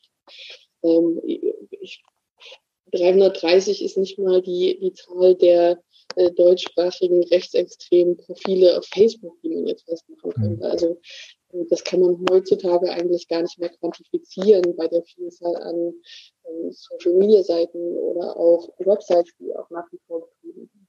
Caro, wenn ich dich einmal bitten dürfte, ähm, du, du klingst ein bisschen gedämpft. Vielleicht kannst du das Mikro noch ein bisschen nach vorne nehmen. Okay. Ist das so besser? Ja, super. Wunderbar. Okay. Dankeschön. Alles klar. Ähm, genau. Was äh, neben ähm, dem den bereits genannten Plattformen wichtig waren, waren vor allem auch Foren, äh, wie dieses Forum Alter Media, das im Jahr 2003 online ging und dann ähm, bis zum Jahr 2016 online war als Vernetzungsseite für Neonazis und Rechtsradikale aus Deutschland, aber auch äh, weltweit, weil es eben Unterforen in verschiedenen Sprachen gab. Und äh, 2016 wurde das Forum dann schließ, äh, schließlich verboten. Ähm, es gab dann auch eine ganze Reihe von Websites, ähm, es gab verschiedene ähm, Seiten mit ähm, heilhitler.de zum Beispiel gab es, die äh, zwischendurch registriert wurden. Auch das war ein langer Lernprozess der ähm, Anbieter von äh, Domains und Webspace, die äh, dann äh, ja nach und nach quasi verschiedene Domains ähm, aus dem Angebot genommen haben. Ähm, und vor allem auch die NPD war relativ früh sehr stark vertreten ähm, im Netz. Und zwar hat ähm, Udo Vogt als frisch gewählter Vorsitzender der Partei schon 1996 gesagt, man würde jetzt ähm, gezielt das ähm, Kommunikationssystem Internet für sich nutzen. Äh, und das haben sie dann auch gemacht. Also es gab eine ganze Reihe von Websites, einerseits für den Bundesverband, für verschiedene andere Verbände, für Demonstrationen oder Aktionen. Äh, die waren da schon immer sehr breit aufgestellt und sie waren auch sehr breit aufgestellt, als es um äh, die ersten frühen sozialen Netzwerke ging. Also im StudiVZ und auf MySpace war die NPD zum Beispiel auch vertreten, neben anderen Neonazis. Das hat nur nicht ganz so gut geklappt, wie es äh, teilweise heute klappt. Ähm, für die NPD heute vielleicht ein bisschen weniger, weil sie abgelöst wurde. Aber ähm, sowohl StudiVZ als auch MySpace hatten eben nicht diesen, diese Share-Logik, äh, nach der eben ganz viele andere soziale Medien, die wir heute nutzen, funktionieren. Das heißt, man äh, konnte zwar miteinander interagieren, aber keine Inhalte von anderen Leuten teilen und so weiter. Ähm, die NPD hat auch gezielt Wahlkampf auf, ähm, beim StudiVZ gemacht. Und zwar gab es damals eine Anleitung in der deutschen Stimme, wie man sich ähm, Profile anlegt, die erstmal ganz un unscheinbar erscheinen, so Hobbys und Lieblingsbands, die nicht so einschlägig waren. Ähm, und damit sollte man dann eben äh, an die Leute gehen und versuchen, äh, neue Anhänger für sich zu gewinnen. Äh, kommen wir zum Heute. ähm, Pepe ist vielleicht einigen durchaus ein Begriff, das ist so ein Meme, also so ein ähm, Bild, das, das vor allem die Alt-Right in den USA für sich ähm, gefunden hat als ihr Fürsprecher, ähm, obwohl der Urheber dann damit nicht so glücklich war. Aber Pepe ist so ein Symbol der Alt-Right geworden in den USA. Und ähm, am Ende ist es tatsächlich so, dass sich das Bild heute sich, ähm, dass sich das Bild heute wahnsinnig ausdifferenziert hat. Einerseits was die Plattform betrifft, andererseits aber auch was die Akteure betrifft. Das heißt, wir haben heute ähm, zahlreiche Gruppierungen, Parteien, einzelne Akteure, die ähm, sehr breit aufgestellt sind, die teilweise auch sehr unterschiedliches Publikum bespielen, aber äh, durchaus auch den Schulterschluss verziehen, wenn, äh, vollziehen, wenn es um bestimmte äh, Themen, Aktionen, sonstiges gilt. Also das heißt, in der Stimmungsmache gegen den UN-Migrationspakt haben sich ganz viele rechtsradikale Akteure zusammengeschlossen, aber auch bei den Demonstrationen in Chemnitz. Nach wie vor ist es so, dass äh, Facebook, Twitter und vor allem auch äh, immer wieder YouTube zu den wichtigsten Plattformen für Rechtsradikale gehören. Wir haben seit 2015 deutlich mehr Diskussionen geführt, was ähm, Hasskommentare zum Beispiel auf den äh, Plattformen betrifft. Daraufhin gab es dann das äh, Netzwerkdurchsetzungsgesetz, das äh, eingeführt wurde und seit 2017, 2018 in Kraft ist. Ähm, und durch diese äh, ja, zunehmende Repression und zunehmende Moderation auch auf den Plattformen gab es so ein paar Bewegungen ähm, hin zu alternativen Plattformen, auf die ich gleich auch nochmal komme. Dennoch sind sie immer noch auf diesen Plattformen vertreten, vor allem auch, weil sie sich ähm, von ihren Präsenzen dort versprechen, dass sie dort eben neue Anhänger finden können, während auf alternativen Plattformen man eher so unter sich ist. Und das formulieren sie so auch immer wieder. Caro, wie kann man ja. sich das eigentlich vorstellen? Also du, du beschreibst jetzt diese Dynamiken aus so, so einer analytisch-wissenschaftlichen Perspektive. Ähm, das ist ja nicht so, dass es jetzt unheimlich viele Publikationen davon gibt, was jetzt Rechte wieso mhm. machen. Bist du da selber aktiv und schaust dir das an, was da so los ist? Oder ja. Zusammenfassungen, auf denen man sich das besser nachvollziehbar machen kann? Genau, also ich war ähm, also aktiv äh, ist ja so ein Begriff, der vieles bedeuten kann. Das heißt, ich habe mir das jeweils angeschaut. Ich habe auch mir vor allem nochmal Messenger angeschaut und darunter Telegram, da komme ich gleich auch noch dazu. Ähm, was ich nicht gemacht habe, ist mich äh, insofern undercover irgendwo einzuschleichen, indem ich selbst irgendwelche rassistischen, volksverhetzenden, mhm. Holocaust-leugnenden Inhalte irgendwo verbreitet habe. Also selbst ähm, rechtsradikale Inhalte zu produzieren, war für mich quasi ähm, das Tabu, das ich nicht gebrochen habe. Ansonsten kommt man aber auch in viele geschlossene oder halb geschlossene Orte im Netz, die genutzt werden, auch relativ einfach rein ohne Probleme. Also wenn ich jetzt mal nach mir gehe und mir diverse Diskussionsforen jetzt schon bei, sagen wir mal, Spiegel, äh, bei Spiegel Online oder sowas durchgucke oder in YouTube-Kanälen, die so ein bisschen in eine politische, in so eine rechte Richtung gehen, dann habe ich schon vor Corona das Gefühl gehabt, ich müsste länger als 30 Sekunden danach meine Hände waschen oder noch vieles mehr. Ähm, wie, wie, wie geht es dir denn damit eigentlich? Also du berichtest es für uns immer gut aufbereitet, aber das, das macht auch was mit einem, wenn man so viel in der Richtung liest. Ähm, äh, ja, ich habe tatsächlich jetzt äh, durch die Corona-Krise ein bisschen bereut, dass ich nicht doch gesagt habe, äh, nachdem ich das Buch abgegeben habe, dass ich einfach in den Urlaub fahre, um mal kurz abzuschalten. Ähm, also ich äh, beschäftige mich mit äh, Rechtsradikalen und deren Auftritten im Netz schon seit Jahren und ähm, habe das aber für das Buch nochmal deutlich intensiver gemacht und nochmal in anderen Kanälen deutlich intensiver gemacht. Ähm, dazu Telegram, da komme ich wie gesagt gleich dazu, ähm, wo man nochmal sehr das Gefühl hat, man sei unter sich und da ist das Maß an ähm, volksverhetzenden, extrem dehumanisierenden Inhalten, des, den geäußerten Gewaltfantasien nochmal deutlich höher als bei dem, was wir eigentlich tagtäglich auch in äh, den Kommentarspalten und auf Twitter zum Beispiel beobachten können, auch wenn es da nicht besonders schön ist. Aber es gibt quasi noch Eskalationsstufen. Also hast du einen ähm, Schlag, hast du, hast du so ein, so ein, so ein Punching Bag nebendran stehen oder eine Katze zum Streichen oder liest du danach lieber was anderes? Um dich ein bisschen. Ich habe eine Katze, ja. Katze? Wunderbar. Die ist, die ist ungefähr zur gleichen Zeit gekommen. Äh, nee, tatsächlich habe ich, äh, äh, es gibt tatsächlich inzwischen so ein paar Angebote für Leute, die sich gerade auch mit Terrorismus beschäftigen. Ähm, das kommt jetzt aber erst so in diesem Jahr noch mal viel mehr auf. Ähm, man vernetzt sich so informell untereinander, also gerade Menschen, die in diesem Bereich arbeiten und versucht das so ein bisschen untereinander aufzuarbeiten. Das hat ein bisschen geholfen. Ähm, aber man muss auch deutlich mehr sich Grenzen setzen und nicht nochmal äh, abends kurz vorm Schlafen gehen in die extreme Telegram-Gruppe gucken oder so. Also das, das muss man sich schon setzen als Grenzen. Sonst denkt man irgendwann, äh, dass alle, alle schlecht wären. Und das ist ja nicht der Fall. Dankeschön. Genau, also ähm, Telegram habe ich gerade schon erwähnt. Wer Telegram nicht kennt, das ist ein Messenger, eine Messenger-App wie WhatsApp oder auch der Facebook Messenger oder Signal für Leute, die mehr Sicherheit gut finden. Telegram verkauft sich so ein bisschen als sehr sicherer Messenger und wird auch von vielen Nutzern so verstanden. Im Prinzip ist es aber so, dass man zum Beispiel Kanäle und Gruppen, die in diesem Zusammenhang sehr wichtig sind, gar nicht verschlüsseln kann. Und man kommt relativ einfach rein.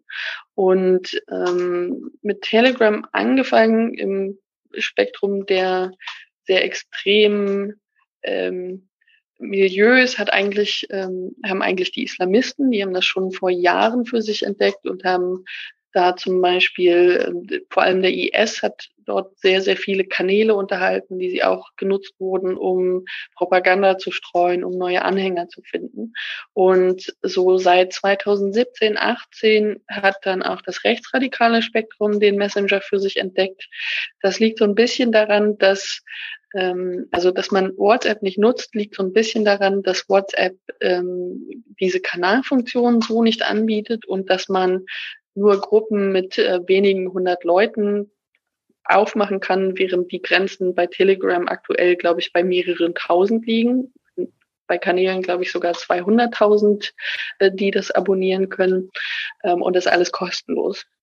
Das heißt, es ist relativ einfach. Es hat außerdem den Ruf, dass man dort nicht allzu viel moderiert. Das ändert sich aktuell ein bisschen. Äh, islamistische ähm, Kanäle wurden dann zeitweise auch entfernt. Aktuell sind aber rechtsradikale und vor allem auch rechte terroraffine äh, Kanäle dort relativ ungestört nach wie vor. Und ähm, die Gruppen und Kanäle sind im deutschsprachigen Raum noch mal ein bisschen äh, kleiner als in den USA zum Beispiel, aber das heißt nicht, dass sie besonders klein sind, weil es gibt äh, durchaus einige Kanäle. Das heißt, Kanäle sind die, wo ähm, eine Person an alle Abonnenten sendet, ohne dass jemand darauf antworten kann. Ähm, und Gruppen sind eben die, wo, wo alle, die Mitglied sind, ähm, sich zu Wort melden können. Und in Deutschland gibt es äh, durchaus einige Kanäle und Gruppen mit mehreren Zehntausend äh, Mitgliedern und Anhängern. Und äh, gerade in den letzten Wochen während der Corona-Krise sind die nochmal deutlich gewachsen zum Teil. Das heißt, wir haben inzwischen ähm, gerade aus dem verschwörungsideologischen Spektrum äh, Kanäle, die bis zu 80.000 Menschen erreichen. Also so kann man sich das vorstellen. Das heißt, es ist durchaus eine sehr relevante Plattform zur ähm, Diskussion, zur Kommunikation innerhalb dieser Gruppen geworden. Weniger zur Kommunikation nach außen.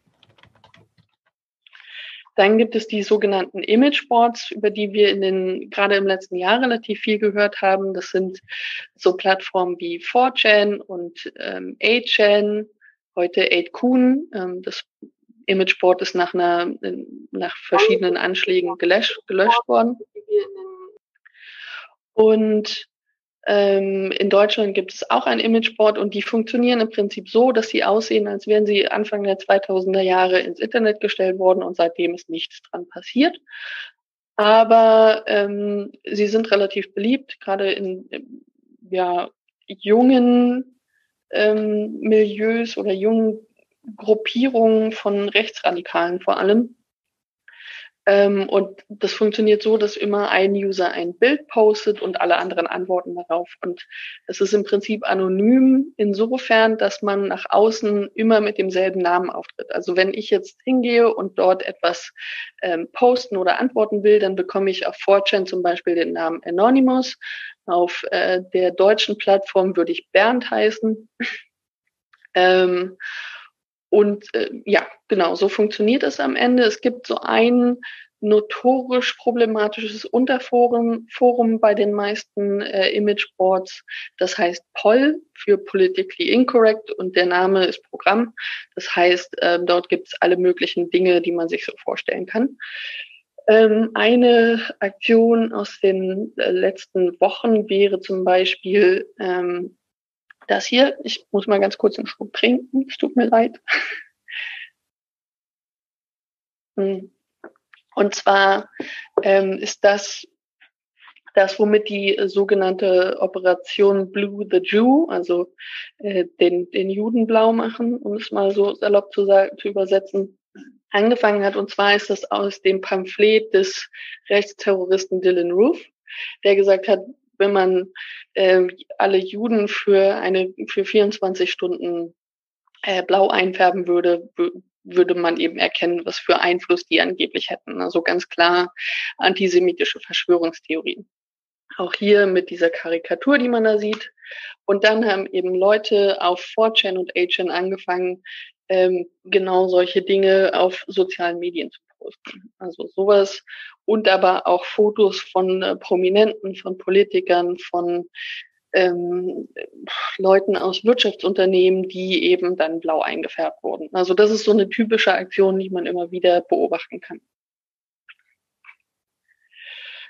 Und dann gibt es die sogenannten All-Tech-Plattformen, die ich gerade auch schon erwähnt habe. Das sind ähm, Plattformen und Tools, die sich Rechtsradikale für ihre Zwecke angeeignet haben. Dazu gehört ähm, das russische soziale Netzwerk VK zum Beispiel, das jetzt nicht für ein äh, rechtsradikales Spektrum ähm, oder Publikum entwickelt wurde, sondern von ihnen quasi angenommen wurde oder man hat sich das eben angeeignet, weil es ähnlich funktioniert wie Facebook, aber dort wesentlich weniger moderiert wird. Also man konnte da lange Zeit noch mit Hakenkreuzen agieren.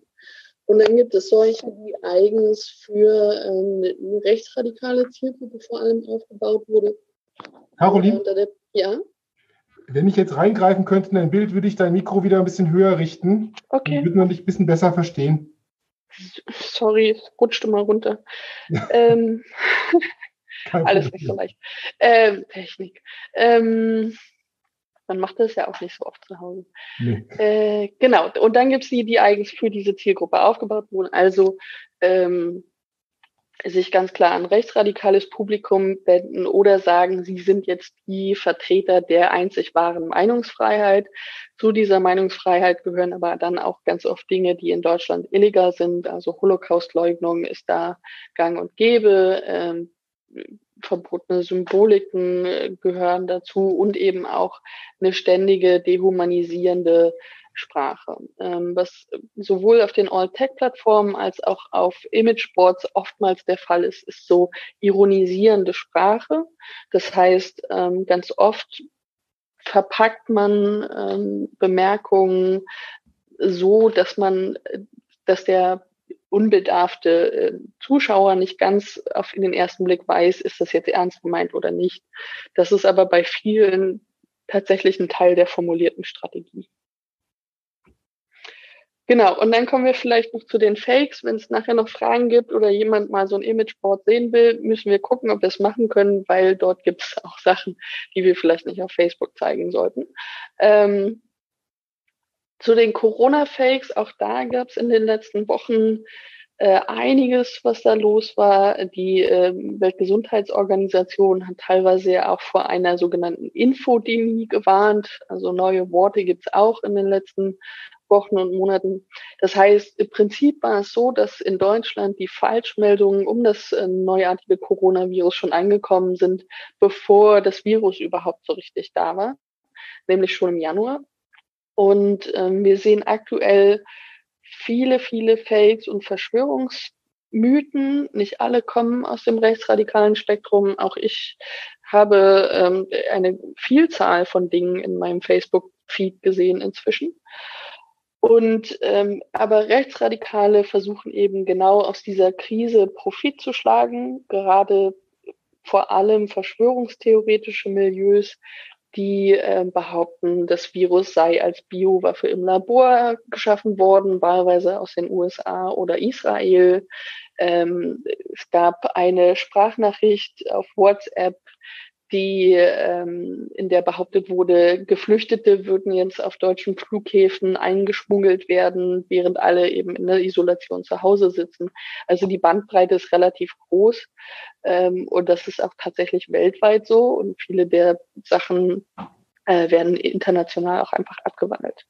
Und äh, viele Falschmeldungen gibt es als Bilder oder als Text oder eben vor allem als Sprachnachrichten auf WhatsApp. Da haben wir relativ vieles in den letzten Wochen äh, gesehen und gehört. Ähm, und wir können auch noch äh, sicherlich in den Fragen so ein paar einzelne Sachen äh, besprechen. Aber was ich jetzt noch mal ganz kurz als ähm, Tipp zum Schluss geben wollte, ist äh, die Frage, wie kann ich Falschmeldungen eigentlich erkennen? Und ähm, gerade bei diesen WhatsApp-Sprachnachrichten, die von denen jetzt viele ähm, betroffen sind, die sind auch in meiner Familie zum Beispiel angekommen in Sachsen-Anhalt. Ähm, da hilft es immer auch bei demjenigen, der das weitergeleitet hat, nachzufragen, wer eigentlich die Quelle dieser Information ist oder woher diese Sprachnachricht gekommen ist. Und ähm, dadurch, dass viele dieser Sprachnachrichten ähm, aktuell sehr, sehr massiv verbreitet werden, gibt es auch zu vielen dieser Behauptungen auch schon Faktenchecks. Und ähm, wenn man dann einfach mal bei Google eingibt, diese Stichworte, die da in der Behauptung eine Rolle spielen, dann findet man ganz oft einfach auch schon die Faktenchecks dazu. Also in dem Fall war das jetzt eine Sprachnachricht auf der, in der behauptet würde, wurde im, über den Flughafen Kochstedt würden äh, Geflüchtete ähm, eingeschmuggelt werden quasi. Und ähm, eine einfache Suche nach Flug, Flughafen, Kochstedt und Flüchtlinge hat mir dann schon äh, eine Vielzahl von Faktenchecks rausgegeben. Ähm, damit man sich das alles nochmal in Ruhe anschauen kann und äh, ihr das jetzt nicht alle sofort mitmachen müsst, habe ich so eine kleine Sammlung fertig gemacht, ähm, die ihr darüber erreichen könnt, also über bit.ly slash Corona-Fakes. Wir können das sicherlich nochmal irgendwann später nennen oder rumschicken. Ich weiß nicht, was, was da das Schlauste ist. Aber um das kurz zu zeigen, ähm, das ist das hier und ich habe so ein paar äh, Sachen gesammelt, nämlich die Website vom Robert Koch Institut, die ihr wahrscheinlich eh schon alle kennen, dann äh, so eine Datenaufbereitung. Der Faktenfinder hat eine ganze Reihe von ähm, Faktenchecks aus verschiedenen Medien gesammelt. Auch Korrektiv checkt gerade viele Dinge. Ähm, hier gibt es nochmal Tutorials und äh, Tipps, was man tun kann, wenn man selbst mit äh, Falschmeldungen konfrontiert ist. Und ähm, hier nochmal für den internationalen Vergleich äh, die ähm, Nachrichtenagentur AFP, die Stand heute ähm, 268 Faktenchecks zum Coronavirus veröffentlicht hat. Zwar aus verschiedenen Ländern, aber auch das ist schon mächtig beeindruckend, wenn man das äh, so nennen möchte. Genau, und dann ähm, auch im Dokument sind noch, äh, Moment, ich muss hier so rumschieben, äh, verschiedene Tipps, die ich noch aufgeschrieben habe zum Thema ähm, Erkennen von Falschmeldungen, also diese Google-Suchen. Und dann habe ich noch ein kleines YouTube-Video gemacht, auf das ihr auch klicken könnt, äh, in dem, dem gezeigt wird, wie man eine Bilderrückwärtssuche machen könnte, hier mit diesem Bild als Beispiel. All das äh, steht da zur Verfügung und ich lösche das auch in nächster Zeit nicht. Sehr gut. Ja das war es erstmal. Wie gesagt, das können wir sicherlich nochmal irgendwie auf Facebook posten zum Beispiel oder ähm, sonstiges. Ähm, und damit wäre ich erstmal am Ende. Vielen Dank, Dankeschön. liebe Caro. Auch hier simuliere ich den Applaus von 100 Personen. Das will jetzt viel besser klingen. Ähm, es gab schon einige Anmerkungen, Kommentare, während du deinen Vortrag gehalten hast. Frankie ja. sagt zum Beispiel, dass die Busse, die durch Österreich von der Polizei begleitet wurde, ähm, deutsche Saisonarbeiter waren. Da gibt es ja. viele Sachen, die man einfach nachvollziehen kann. Mhm. Ähm, eine Frage kam auf Facebook von Percy, äh, ob du nochmal was zu äh, Hundepfeifenpolitik oder Dog Whistling sagen kannst. Auch das so eine rechte Strategie, um mhm. eine Position zu, zu äh, begleiten. Ich finde dieses Hundepfeifenbild eigentlich ein ziemlich charmantes, um das auch nachvollziehbar zu machen. Ja, also Dog Whistling nennt man das vor allem in, in, auch in Deutschland. Also Hundepfeifen hat sich nicht so richtig einge, ähm, eingedeutscht, würde ich sagen. Ähm, aber das Konzept ist im Prinzip das oder ist eine Methode, ähm, die auch so ein bisschen dazu genutzt wird von zum Beispiel rechtsradikalen Influencern, um sich so ein bisschen aus der Verantwortung zu ziehen, einfach indem man so bestimmte Behauptungen leicht andeutet oder bestimmte Worte benutzt, die von den Anhängern ganz klar verstanden werden, aber nicht so klar sind, dass sie zum Beispiel irgendwie illegal wären oder dass man klar sagen kann, das ist jetzt irgendwie total dehumanisierend. Und ähm, das sind so verschiedene Schlagworte, die gerade in der Szene sich total breit gemacht haben. Also wenn ich jetzt zum Beispiel in unserer Runde vom vom Wort Goldstücke rede, dann ist das vielleicht erstmal für die meisten total unverdächtig, aber das ist eben eigentlich ein Hinweis auf eine Rede, die ähm, Martin Schulz gehalten hat vor einer ganzen Weile. Und der hat eben dieses Zitat gebracht, ähm, das, was die Flüchtlinge jetzt zu uns bringen, ist wertvoller als Gold. Und hat das so eingebettet äh, in den Flüchtlingszuzug von 2015 und 16 und hat eigentlich gemeint, es geht um die Idee von Europa, die die so mitbringen.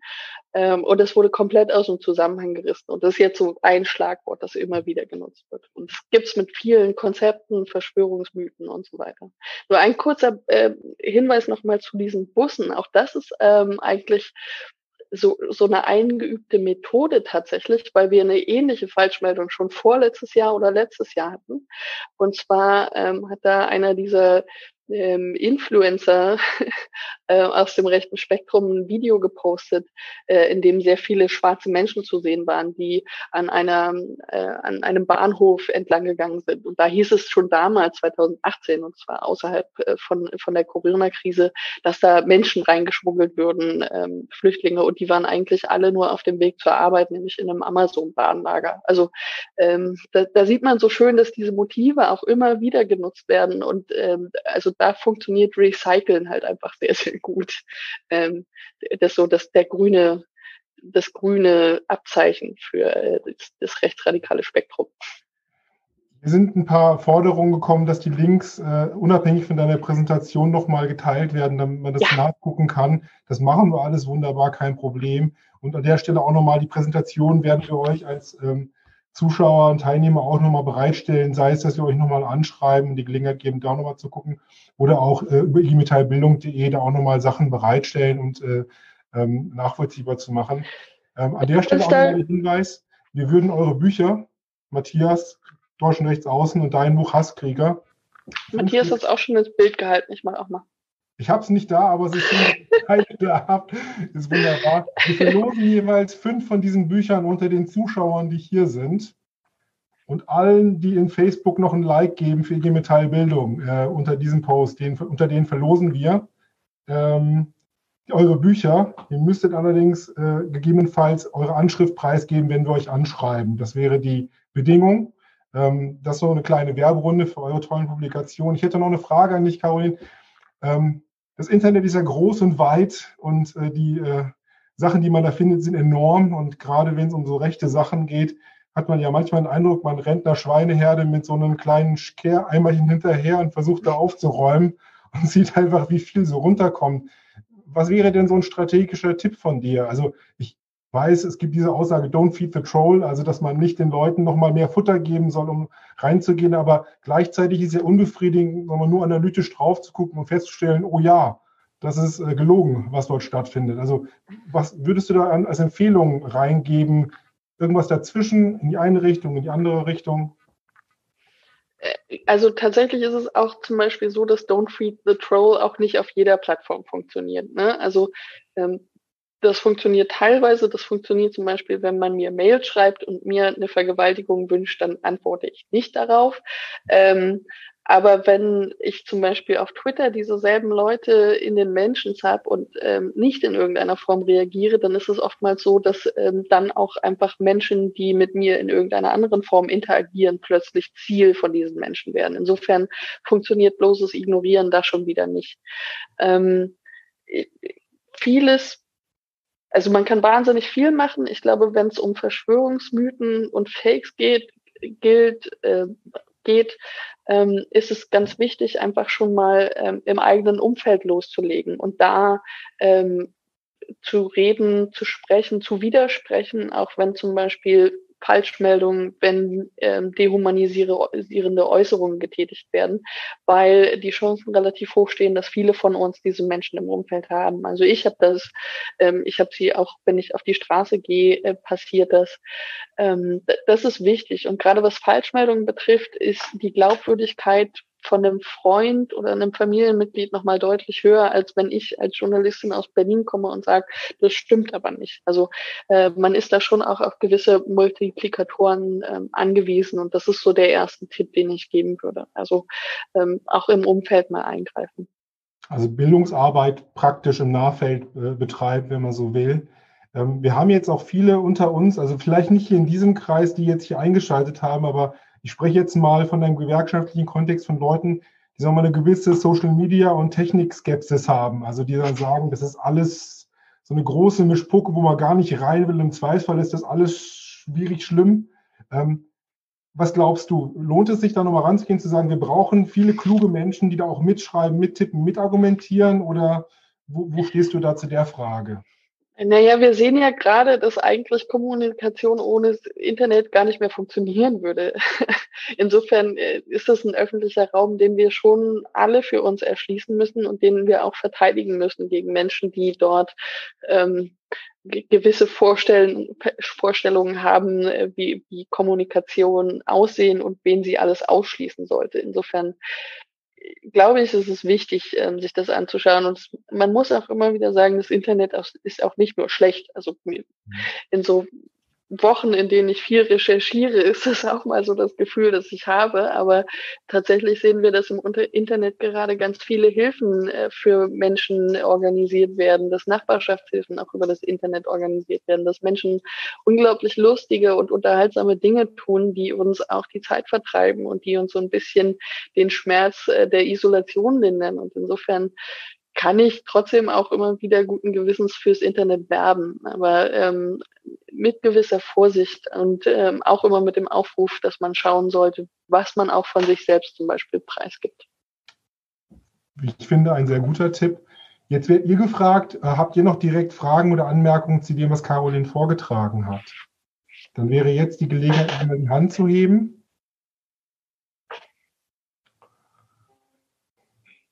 Also ich kann dir auf jeden Fall von Facebook mitgeben, dass es viel äh, äh, geschriebenen Applaus gibt. Ja?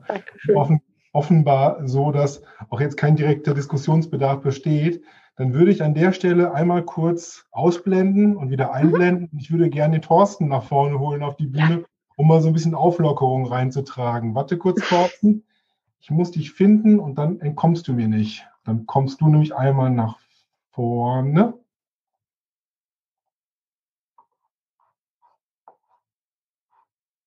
Okay. Jetzt müsste dein Video gleich angehen, Thorsten. Wenn du auf den Videostart-Knopf drückst. Ja, warte. Wieso geht das nicht? Wir schaffen das. Denke ich auch. Ja. Das Internet ist nicht kaputt, es funktioniert auch bei dir. Super. Thorsten, ja. Du hast noch was vorbereitet, wenn ich es richtig in Erinnerung habe. So als ja, ja, ich mache ja auch mein Buch ins. Äh so, ne? Ich habe auch ein Buch.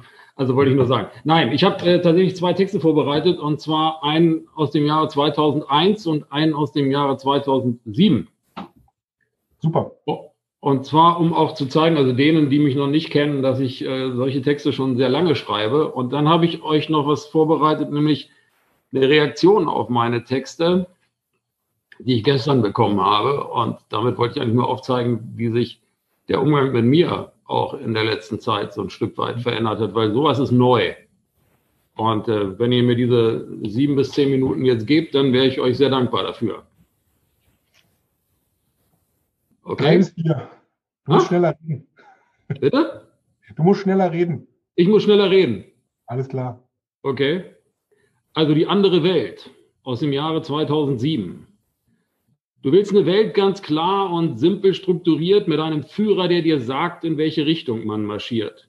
Du brauchst ein Feindbild, am besten eines, das viel schwächer ist als du, damit du weißt, wenn es mal ernst wird, der Sieger, der bist du. Du willst ein Leben im schlichten Braun und schön uniformiert, damit man nicht bei den Farben den Überblick verliert. Du willst Respekt und Achtung für den kleinsten Grund der Welt und du willst stolz sein, weil du dich für auserkoren hältst. Du bist hier geboren, zufällig und kannst selbst gar nichts dafür. Und jetzt stehst du auf der Straße und brüllst dieses Land nur mir. Ich will eine Welt ganz frei von Hass und Ignoranz mit einem großen Nenner, gelebte Toleranz. Ich brauche Freunde, am besten einen aus jeder einzelnen Nation, und dabei juckt mich überhaupt nicht des anderen Religion.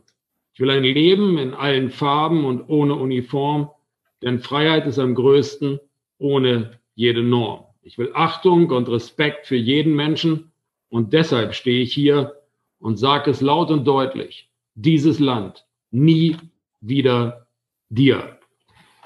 Und äh, der zweite Text aus dem Jahr 2001 heißt Sag Nein. Und der kommt jetzt. Und dann, wie gesagt, so ein kleines Statement, was ich gestern per Post gekriegt habe zu meiner Lyrik und zu meiner Arbeit. So. Sag's nochmal, mein Freund, sag es wieder. Ich habe es so oft gesagt, ich schrieb darüber Lieder. Ist egal, mein Freund, sag's nochmal, mein Freund, sag es immer, immer wieder. Ja, ich kann mich nicht mehr hören, mein Freund. Ich bin mir selbst zuwider. Ich sagte es zu oft. Ich sang, ich schrie und brüllte sie schon nieder. Ist egal, mein Freund. Bitte tu es wieder. Sag's nochmal, du hast keine Wahl, leg nicht deine Waffe nieder. Sag es immer, immer, immer wieder. Sag nein, mein Freund, wenn sie Menschen brechen. Sag Nein, wenn sie von Kriegen sprechen. Sag Nein, wenn sie die Freiheit knebeln. Sag Nein, wenn sie an ihren Hebeln immer noch mit Macht und Kraft das zerstören, was Frieden schafft. Sag Nein, mein Freund. Ja, und diese Texte sind äh, zum Teil, ja, wie gesagt, fast über, ja, fast 20 Jahre alt. Und gestern kriegte ich dann mit der Post, äh, ich werde dir nicht den ganzen Brief zitieren, weil ich demjenigen, also dem Absender, nicht so viel Raum geben will. Aber das macht natürlich auch etwas mit ein, wenn man solche Briefe kriegt, zum Beispiel. Lyrik oder erbärmliche Systemkriecherei, keine Frage bei dir. Und wieso sprichst du immer von uns, du Parasit, hast doch in deinem ganzen Leben nicht einen Tag beitragspflichtig gearbeitet. Dass dein Arsch und der deiner Brut im Warmen sitzt, ist nicht dein, sondern der Verdienst der Leute, die du verachtest und die sich jeden Tag aus dem Bett heben, um es Blutsaugern wie dir schön kuschelig zu machen. Zum Schluss wird mir dann noch angeboten, es wäre Zeit für mich zu gehen, und zwar in vier Teilen in alle Himmelsrichtungen, 1000 Kilometer weit weg. So und äh, solange wie ich das jetzt schon mache, und das sind schon 30 Jahre, dass ich Gedichte schreibe und auch politische Gedichte schreibe, das ist eine neue Qualität. So, in diesem Tiefe Sinne. Nachdenklichkeit und vielen Dank dir, Thorsten, auch von dem Facebook-Chat. Auf jeden Fall Applaus, Applaus für deine Gedichte. Und wenn der Brief nicht so lyrisch vorgetragen worden wäre von dir, dann wäre, glaube ich, auch nochmal klarer geworden, wie viel, sagen wir mal, ja, Sprengkraft und Gewalt auch da drin steht und wie gefährlich diese Situation ist, wenn klar ist, dass so Formen der Kommunikation auch gerade stattfinden. Deswegen dir viel Mut, Thorsten, dass du das äh, gut aushältst, standhältst und weiter schreibst und weiter auch so inspirieren schreibst für uns. Wir würden dich noch, noch mal aufrufen, ähm, wenn du noch mal so ein bisschen was Inspirierendes zum Ausgang. Ja, also, auf jeden Fall. Also ich habe hier auf jeden Fall noch ein, zwei Texte liegen, von denen ich denke, äh, also die ich euch gerne mit auf den Weg geben würde dann am Ende. Wunderbar. Alles klar. Dann würde ich dich von der Bühne runterbitten und die Chaya nach oben holen oder nach vorne holen, wie man das sagen mag, hier in so einem Format. Hallo Chaya. Hallo Sokyon. Wir würden ja gerne mit unseren Zuschauern diskutieren. Das äh, hatten wir so ein bisschen festgehalten, aber es melden sich die wenigsten, deswegen können wir ja plaudern.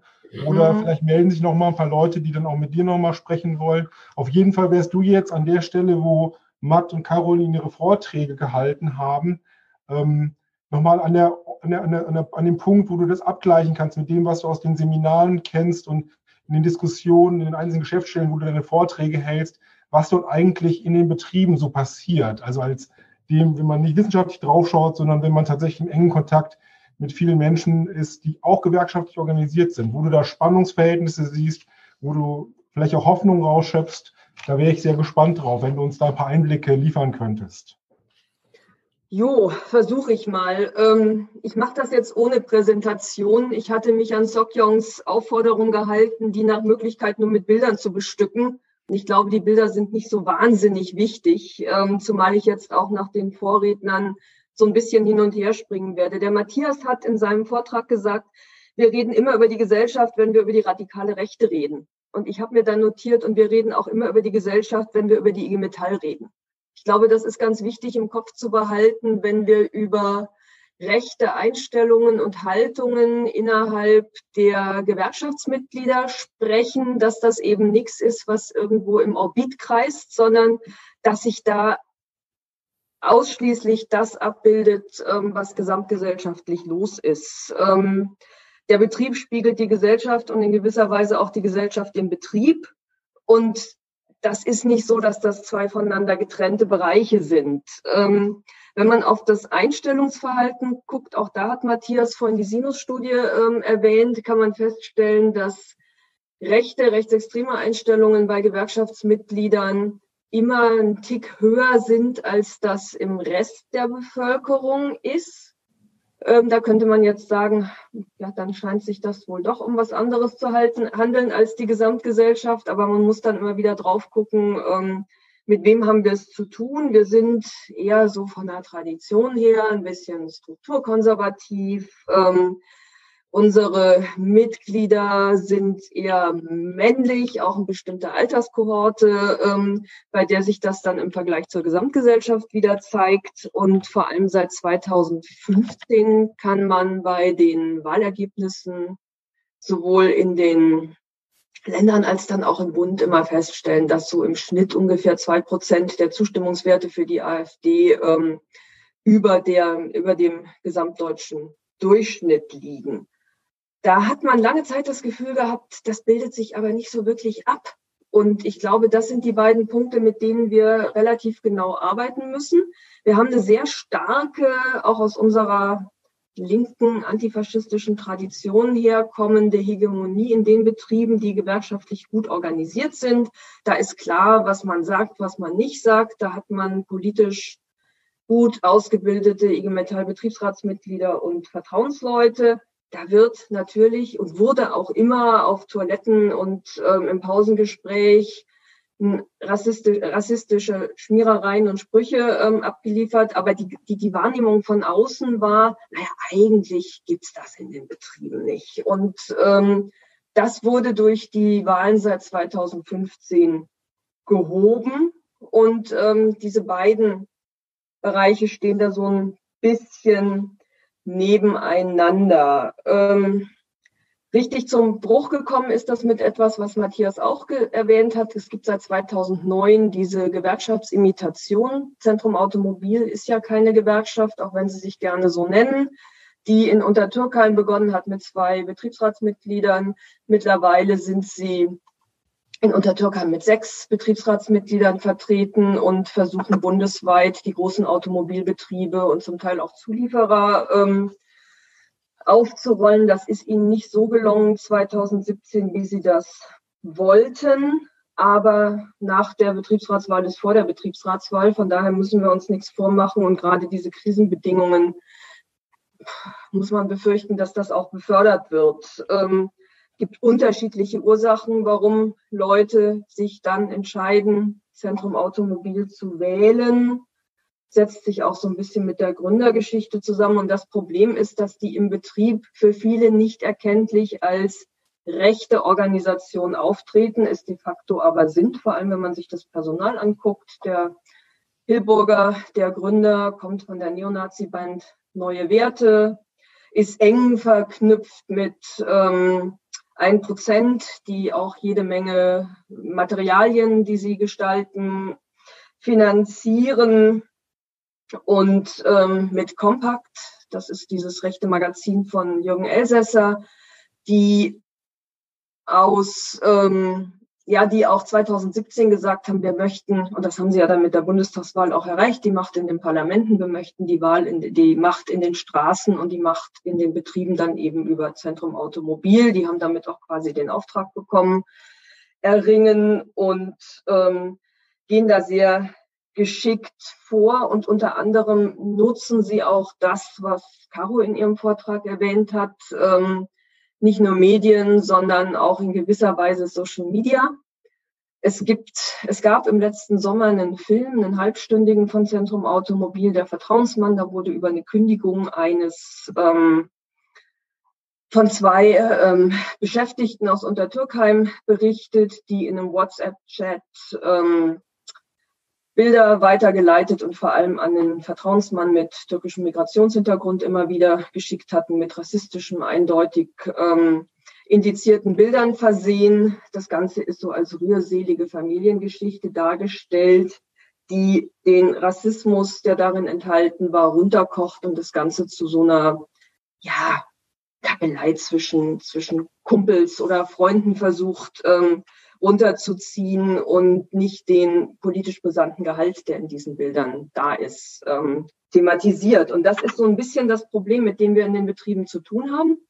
Ich denke, der geringste Teil unserer Beschäftigten ist ähm, in solchen Gruppen auf Telegram unterwegs, aber WhatsApp ist einfach das Kommunikationsmittel der Wahl und so eine Medienkompetenz, was das bedeutet, sowohl was ähm, den Aufenthalt bei Facebook als auch was die Nutzung von solchen Online-Kommunikationsmitteln angeht, fehlt häufig. Und ähm, wir sind in den Seminaren rauf und runter damit beschäftigt, auch deutlich zu machen, wie man damit umgeht, wenn rechte Sprüche und anderes verschickt werden, dass es nicht reicht zu löschen, den Widerspruch, den Caro erwähnt hat, auch immer wieder in den Mittelpunkt zu stellen und deutlich zu machen, dass wir da in einer großen Verantwortung sind. Und da denke ich, dass wir auch als Organisation immer noch ja ein bisschen hinterher denken und handeln, weil das Internet ist irgendwie dirty und es ist, ähm, glaube ich, für einige von uns auch immer noch sehr neu. Also so neu ist es nicht, aber ähm, es gibt eine große Skepsis, die wird dann vermeintlich dadurch bestätigt, dass man von solchen Fällen hört und anstatt sich da reinzuschmeißen und die Diskussion mitgestalt zu gestalten, versuchen wir uns dann häufiger halt auch rauszuziehen. Ähm, und das leistet natürlich dann auch diesen Verharmlosungsstrategien einiges an Vorschub und macht es schwierig, dann auch die Debatte zu führen. Wir haben einen großen Vorteil in den Betrieben, dass wir die vorher erwähnten gut ausgebildeten, auch mit uns zusammenarbeitenden, unsere Werte vertretenden Funktionärinnen und Funktionäre in den Betrieben haben. Die müssen wir auch stärken mit Bildungsangeboten, mit Versuchen auch auf betriebspolitischer Ebene durchzusetzen und umzusetzen, wofür wir stehen. Also auch so eine Wertedebatte wieder größer zu machen in, aus, der Betriebspoli aus dem betriebspolitischen Bezug heraus. Also was da ein ganz wichtiger Punkt ist, wir können das nicht so trennen. Also hier die Betriebspolitik, dort ähm, die gesellschaftspolitischen Debatten, weil, und das kann man in Nachbarländern besichtigen und in unserer eigenen Geschichte auch, wir angewiesen sind auf Demokratie, aber das ist dann auch die Anforderung an uns, dass wir uns als demokratische Akteurinnen und Akteure immer wieder zu Wort melden. Und ähm, es gab vorhin, habe ich gesehen, bei Fragen und Antworten eine Frage, wo sind denn die Leute, mit denen wir in den Auseinandersetzungen gegen, also wir sind unsere Bündnispartner in den Auseinandersetzungen gegen rechts. Und äh, ja, das ist die Zivilgesellschaft. Also wir müssen gucken, mit wem wir zivilgesellschaftlich, in welchem Kontext dafür streiten, uns den demokratischen Boden zu bewahren, auf dem wir stehen. Aber wir müssen natürlich dann auch in solchen Zusammenhängen deutlich machen, wir haben nicht nur eine Erwartungsschuld von Leuten, dass die mit uns zusammenkämpfen, sondern wir müssen dann halt auch in die Debatte gehen und sagen, wenn andere für ihre Inhalte kämpfen und streiten, dann müssen wir auch deutlich sichtbar werden und ähm, uns auf den antifaschistischen Boden, aus dem wir kommen, also Gewerkschafterinnen und Gewerkschafter haben ab 1933 auch gegen den Faschismus in Deutschland gekämpft. Von daher ist das so ein Urverständnis von Antifaschismus, ähm, was uns da in die DNA eingeschrieben ist, dass wir da eben auch anderen zur Seite stehen, kenntlich werden, sichtbar werden. Und das heißt einmal, wenn das wieder möglich ist, auf der Straße, aber das heißt eben auch im Netz zu diskutieren, zu debattieren, Kolleginnen und Kollegen zu unterstützen, aber auch diejenigen, die in die Irre wandeln, zu versuchen, zurückzuholen. Ja, das vielleicht so als kurzes, verkürztes Statement. Danke, Chaya. Dieses, in diesem kurzen Statement hat schon so viel drin gesteckt, dass es zum einen sehr viele Fragen und Anmerkungen gab und zum anderen auch bei mir einige Sachen angegangen sind. Aber ich glaube, wir können jetzt so ein bisschen wechseln, den lockeren Austausch um die Diskussion und dann vielleicht auch nochmal Caroline und Matt hinzuholen, um nochmal so eine Abschlussrunde zu machen, vielleicht auch mit ähm, ähm, der Einbindung von euch als Zuschauern oder Teilnehmern. Ähm, zum einen gab es die Frage, ob du nochmal auch als gelernte Historikerin nochmal Bezüge herstellen kannst, ob es historisch erfolgreiche Momente gab, an denen man sich orientieren kann, wie man mit der aktuellen Situation umgeht. Du hast jetzt 33 die Kämpfe gegen den Faschismus angesprochen. Vielleicht passt das nicht ganz, aber wo, wo ziehst du denn als Historikerin Inspiration raus für die aktuelle Situation, wäre vielleicht die Frage umformuliert. Ich bleibe mal in dem Zeitrahmen der 30er Jahre, weil man kann ja aus der Geschichte lernen. Und das ist zumindest auch etwas, mit dem wir in unsere historischen Seminare reingehen und guck aber über den nationalen Tellerrand hinaus nach Frankreich. Fra die Franzosen haben mit Entsetzen auf das geblickt, was in Deutschland passiert ist. 33. Es gab in Frankreich auch eine starke Rechte, die sich dann nach der deutschen Besatzung in Frankreich auch jubilierend an die Seite der Nazis gestellt hat. Aber erstmal in den 30er Jahren eine Volksfrontregierung. Die Zähne knirschen zum Teil auch über politische ähm, ja, Spannungen und Friktionen hinweg sich insofern vernetzt hat, als sie gesagt haben, es geht darum, den demokratischen Standard zu wahren und ähm, zu versuchen, dann eben diese Bündnispolitik auch tatsächlich ähm, voranzutreiben und sich dafür, zu, ähm, sich dafür einzusetzen. Also ich glaube wirklich, dass es Krisenzeiten gibt, wo der kleinste gemeinsame Nenner die Demokratie ist und wo man sich einfach eine bestimmte Eitelkeit auch nicht mehr leisten kann. Ja. Also ich, ich verfälsche jetzt ein bisschen die Aussage von, von Susanne als Kollegin, die jetzt bei den Fragen und Antworten nochmal die radikale Rechte problematisiert hat und das Radikale als, sagen wir mal, Problemmerkmal hervorgehoben hat. Und da gibt es ja mittlerweile nicht nur viele Erkenntnisse, sondern es ist ja auch wichtig, in der politischen Debatte klarzumachen, dass dieses Hufeisen, dass es so ein Gleichgewicht zwischen links und rechts gibt, eigentlich ein Mythos ist, beziehungsweise ein großes Problem darstellt. Weil der wieder, also die, der Gegensatz zu radikalen Rechten ist eigentlich radikal demokratisch zu sein. Ja, oder Demokrat, also dass nicht rechts-links der Widerspruch ist, sondern demokratisch und äh, rechts der Widerspruch an der Stelle ist. So gesehen würde ich dir als mit dem demokratischen Konsens, der hinten dran stehen muss, absolut recht geben wollen und das nochmal stärken wollen. Es gibt auch einige Anmerkungen, Peter zum anderen und aus Facebook, äh, nochmal die Frage der wirtschaftlichen Entwicklung, die natürlich auch eine große Rolle spielt und wie eine Rezession oder die Existenzängste und Sorgen natürlich auch rechtes Gedankengut befördern. Und da stehen wir als Gewerkschaften natürlich auch ein, für genau das abzulindern und abzumildern. Aber wie schätzt du das ein? Ist das quasi das ähm, Mittel der Wahl oder ist es nur ein Teilaspekt oder hängt das so stark zusammen, dass man sagen kann, wenn wir den Kapitalismus überwunden haben, gibt es keine Probleme mehr, um es mal überspitzt darzustellen? Ich halte das ja für einen Mythos, dass ähm, Krisen rechtes Gedankengut ähm, in die Welt setzen. Also ich denke, Krisen befördern das zutage, was ohnehin da ist. Und ähm, unsere Aufgabe muss in, in der wirtschaftlichen Krise sein, diejenigen zu stärken, die auf der Suche nach solidarischen Antworten sind und nicht ähm, sich zurückzulehnen. Weil also diese, diese gerne vorgebrachte ähm, Klammer, Arbeitslosigkeit befördert ähm, rechtes Wählerinnen und Wählerverhalten. Das können sich alle, die jetzt zuhören, die mal arbeitslos waren, überlegen, ob das bei ihnen tatsächlich der Fall war. Aber es gibt einfach latente Einstellungen, die schlummern, solange keine Krise kommt ähm, und man keine Herausforderungen bestehen muss, wo dann aber häufig diese Entsolidarisierung in der Situation ähm, greift. Und ich glaube, da ist tatsächlich die Verantwortung für uns, für das zu werben, was uns wichtig ist. Und ich glaube, der erste Schritt ist der überhaupt zu wissen, was wir wollen. Also welche Forderungen stellen wir? Wie versuchen wir, Kolleginnen und Kollegen zu erreichen? Und wie organisieren wir dann auch Beteiligung? Weil Menschen, die handeln, sind einerseits Menschen, die dabei natürlich Fehler machen können, aber im kollektiven Handeln auf einer demokratischen Grundlage kann man tatsächlich dann auch versuchen, so ein, so ein Geländer anzubieten, an dem man sich entlanghangeln kann.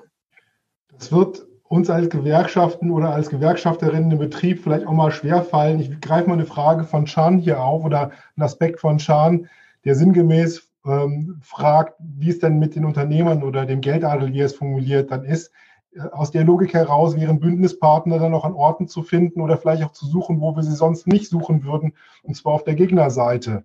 Ich gehe mal davon aus, dass du der, also dass man auch da feststellen kann, dass es bei Unternehmern solche und solche gibt und Demokratie nicht äh, sich festmachen lässt, ob man jetzt äh, Empfänger von äh, Entgelten ist oder ob man auf der anderen Seite sitzt. Ich erinnere an den langjährigen Vorsitzenden der SPD von 1914, Kurt Singer, der war Unternehmer. Also das eine schließt das andere nicht aus. Ähm, und wir kennen das ja auch zum Beispiel aus unseren ganzen Respektinitiativaktionen, dass wir da durchaus in solchen Fragen mit, mit Unternehmern zusammenarbeiten und das auch ganz bewusst so platzieren. Wir müssen halt wissen, wo dann die Grenze ist, dass wir uns nicht vereinnahmen lassen und dann vor lauter Begeisterung, dass wir in bestimmten gesellschaftspolitischen Fragestellungen zusammenarbeiten, uns dann hinterher auch über den Löffel barrieren lassen. Na. Ähm, Jürgen bringt noch mal zum Punkt, dass man gerade so eine Organisationen wie Zentrum Automobil, wenn sie noch so klein sind, ja durchaus auch argumentativ entgegentreten kann und vor Augen führt, was für Positionen sie haben, im Zweifelsfall, dass man sich auch aus einer Position der Stärke über sie lächerlich machen kann. Ähm, funktioniert das jetzt noch? Ist das, sagen wir mal, eine Verharmlosung oder ist es ein probates Mittel an der Stelle? Oder ist es zu spekulativ, jetzt in dem Moment da konkret was äh, zu sagen, was zu sagen? Also meine erste Reaktion war, die Chance haben wir verpasst. Das hätten wir machen können 2009, 2010. Da waren sie tatsächlich noch klein und man hätte das aufgreifen können. Mittlerweile mag es immer Situationen geben, wo man das eine oder andere tatsächlich auch als, als Witz, als Ironie, als Sarkasmus ähm, aufgreifen und versuchen kann, lächerlich zu machen. Die fühlen sich eh als Opfer. Ob wir sie ernst nehmen, ob wir sie, ob wir sie verlachen, ähm, der Opfermythos ist ihnen eingeschrieben. Aber ich denke, dass wir sie verdammt ernst nehmen müssen. Also ohne uns jetzt als kleine Gejagte darzustellen. Wir sind die große IG Metall, aber wir müssen sie in ihrer Absicht tatsächlich ernst nehmen und müssen sie wirklich substanziell inhaltlich und an konkreten betriebspolitischen Fragestellungen vorführen und auch Maß nehmen. Dazu würde ich dringend raten. Also das nicht klein zu reden und ähm, irgendwie zu hoffen, dass der Spuk vorbeigeht. Gut. Danke dir schon mal, Chaya. Auch hier wahrscheinlich ein imaginärer oder ein von mir konkreter Applaus. Ja. Ähm, ich würde Caroline und Matt, Matt trotzdem noch mal bitten, nach vorne zu kommen. Ich kann euch auch äh, reinschalten, Videostarts beantragen. Äh, wunderbar. Schön, dass ihr hier seid. Ähm, es gibt jetzt äh, die Möglichkeit, nochmal an euch drei Fragen zu stellen oder Einschätzungen abzugeben. So viel Zeit ähm, haben wir ja noch. Ich würde jetzt nicht mehr auf alles eingehen, was jetzt noch schriftlich kommt, weil jetzt auch die Zeit äh, sich langsam im Ende zuneigt. Vielleicht habt ihr an, als Zuschauende noch eine Anmerkung oder was, was ihr konkret loswerden wollt.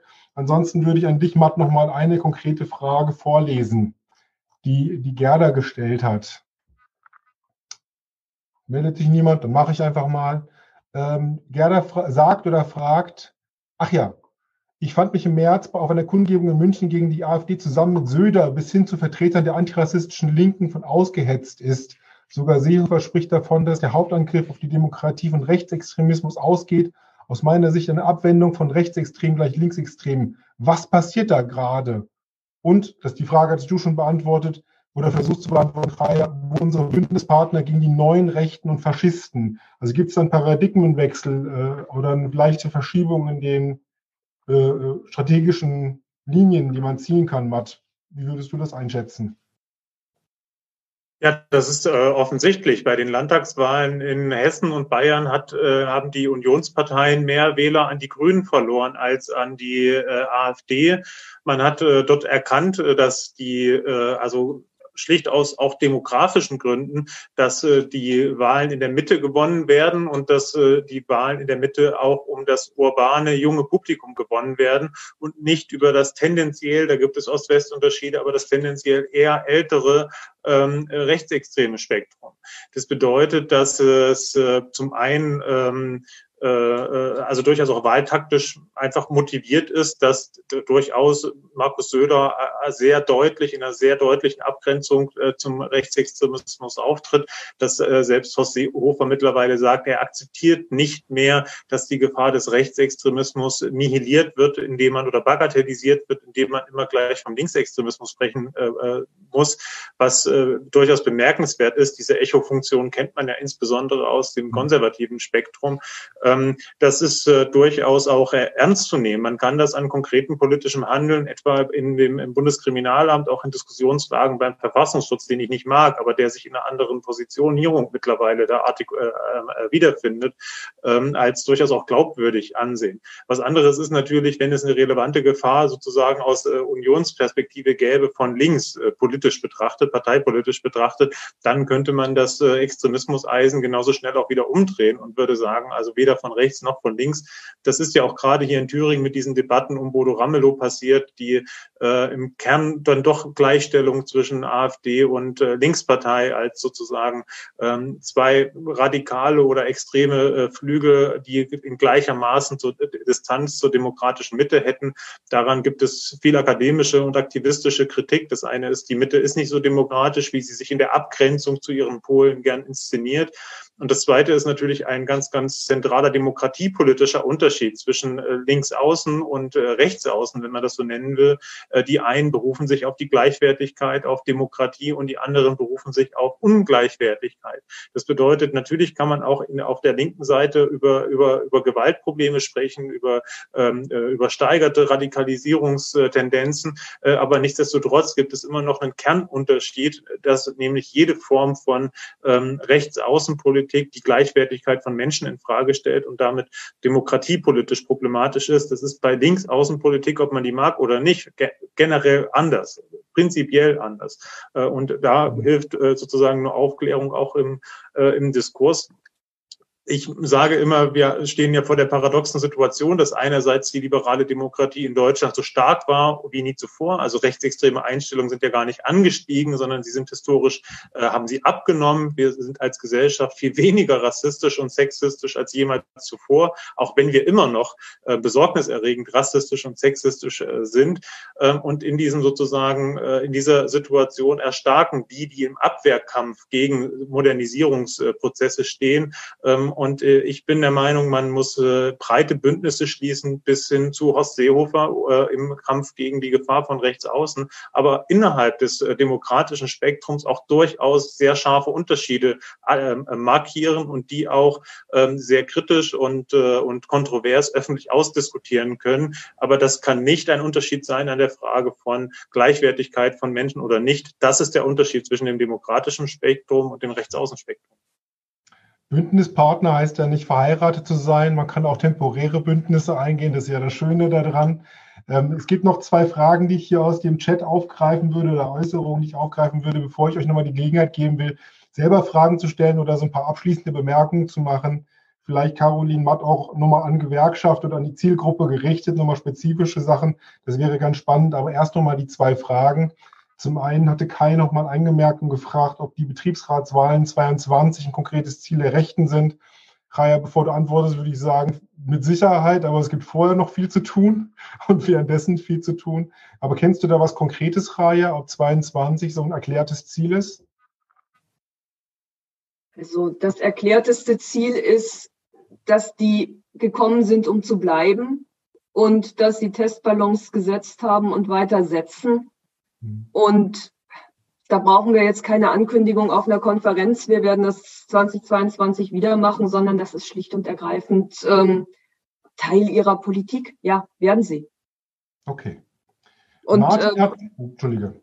Nein, und wir müssen da wirklich gut vorbereitet sein. Wir müssen gut unsere Funktionärinnen und Funktionäre schulen. Wir müssen mit den Hauptamtlichen gut zusammenarbeiten und müssen das wirklich als großes Thema setzen. Mhm.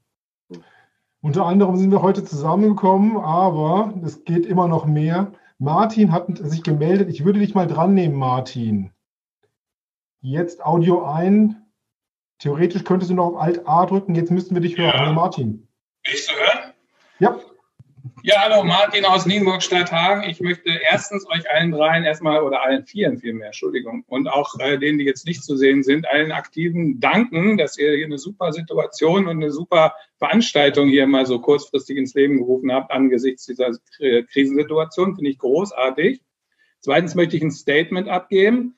Und zwar äh, glaube ich, dass ganz viele Sachen, die wir als problematisch heutzutage erleben, äh, Folgen sind der, der Entsolidarisierung. Das hat Matthias vorhin schon mal kurz äh, angesprochen.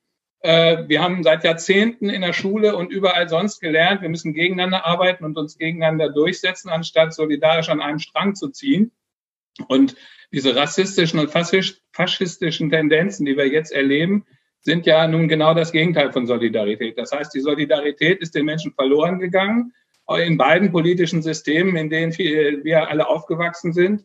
Und äh, das, das zahlt sich jetzt eben im Negativen aus, dass die Leute einerseits eben äh, radikale Parteien wählen, andererseits äh, es nicht für nötig halten, in Gewerkschaften einzutreten und auch im täglichen Zusammensein eben äh, relativ unsolidarisch sind. Also da geht's los mit dieser Klopapierhorterei und äh, zeigt sich auf allen, auf allen äh, Ebenen des täglichen Lebens. Und zuletzt möchte ich noch, und, und zwar eben genau deswegen einen Appell an alle richten, die zuhören. Beteiligt euch als, äh, als Teilnehmer, aber eben auch als Aktive an der Bildungsarbeit der IG Metall. Wenn ihr Betriebsräte seid, dann macht eure Seminare bei der IG Metall und nirgendwo anders. Wir müssen alle lernen, äh, wie wir uns besser verhalten können. Und wenn wir das gelernt haben, dann müssen wir das an andere weitergeben. Das ist, würde ich sagen, unsere Quest. Und jetzt vielleicht auch genug geredet. Also nochmal schönen Dank. Dank dir, Martin. Ähm, wir haben dir nichts dafür versprochen. Deine Wahrscheinlichkeiten, Bücher zu gewinnen, steigen nicht. Aber trotzdem vielen Dank für deine Anmerkungen und deine warmen Worte. Das ist sehr ähm, toll, ja, deine, dein Beitrag hier. Und wenn ich das richtig sehe, dann verabschieden sich einige schon äh, von den Zuschauern. Alles in Ordnung. Wir haben auch lange miteinander beisammengesessen und geredet. Trotzdem, Caroline, vielleicht nochmal deine Ordnung, Einordnung. Das Publikum, zu dem du jetzt hier heute gesprochen hast, ist vielleicht ein bisschen anders. Vielleicht hast du jetzt auch noch ein paar Einschätzungen zu dem, was jetzt von dem, was du thematisierst, sagen wir mal, in betrieblichen Zusammenhängen eine Rolle spielt. Hättest du ein paar Einschätzungen oder noch so ein Schlussstatement, das du noch mehr gerne reingeben möchtest? Ich, ich glaube, wir haben schon sehr, sehr viel gesagt heute und ähm, auch eben noch mal viel gehört, was, was wichtig ist. Ich glaube, für uns alle als Gesellschaft wie Gewerkschaften ähm, und alle Beteiligten ist es wichtig, zu lernen, mit allem umzugehen und die Methoden der Rechtsradikalen, um eben auch Hegemonie im Diskurs zu erreichen, ähm, sich zu verdeutlichen und einfach auch benennen zu können, um ähm, letztendlich auch ihnen nicht mehr Platz zuzugestehen, als sie ohnehin schon haben und sich vielleicht auch ein Stück weit Platz zurückzuerkämpfen. Und das ist eben wichtig und das betrifft uns alle. Vielen Dank, Caro. Matt, jetzt wärst du an der Reihe. Du hast schon viel geredet. Das macht aber nichts, du kannst noch mehr reden, aber vielleicht was mit so einem abschließenden Charakter aus deiner Perspektive. Oder abrundenden Charakter. Nein, es wurde viel Kluges gesagt, auch von äh, Caroline jetzt nochmal. Da kann ich mich eigentlich nur anschließen und möchte jetzt nicht noch, äh, noch, noch weiter drauf äh, buttern. Eine Anmerkung dann doch nochmal, glaube ich, die Möglichkeit, äh, eine Krise auch als Chance äh, zu betrachten. Das sollten wir uns etwas äh, systematischer auch nochmal aus politischen, aus einer politischen Perspektive anschauen, ähm, nicht nur in Abwehrkämpfen, sondern eben auch in, in Fragen sozusagen, wie viel von dem, was wir jetzt als andere Praxis leben müssen, kann man auch für eine solidarischere, nachhaltigere Gesellschaft darüber hinaus mitnehmen. Und da wünsche ich mir auch die Gewerkschaften als, ähm, als ein äh, Akteur, die das nicht nur mit Bildung, sondern vielleicht auch mit politischen Schlussfolgerungen vorantreiben.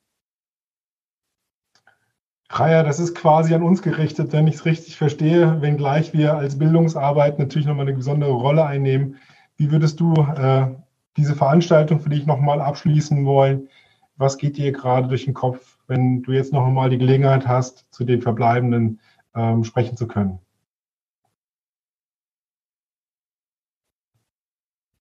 Da musst du den Ton noch anmachen für und dann funktioniert das auch. Ja, dann hört man mich auch. Ähm, ich kann im Prinzip den beiden anderen Schlussstatements wenig hinzufügen, weil ja, wir brauchen so im Prinzip eine demokratische Raumergreifungsstrategie. Die Rechten versuchen das von ihrer Seite aus und wir müssen und wir müssen und wir können das auch. Und ich glaube, dass wir tatsächlich sehr viel mehr in uns und unsere Kraft vertrauen müssen und uns nicht zu so einem wachsweichen Riesen machen.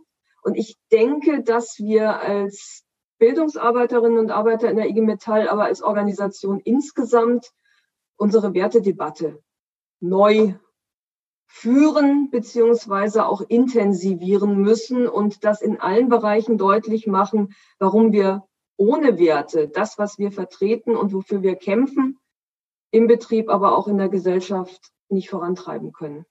Also das ist dann vermeintlich so ein, so ein Luxus-Sonntagsthema, aber das ist es nicht, weil ohne Demokratie gibt's uns nicht. Und von daher ist das im Prinzip auch purer Egoismus, wenn wir dafür kämpfen.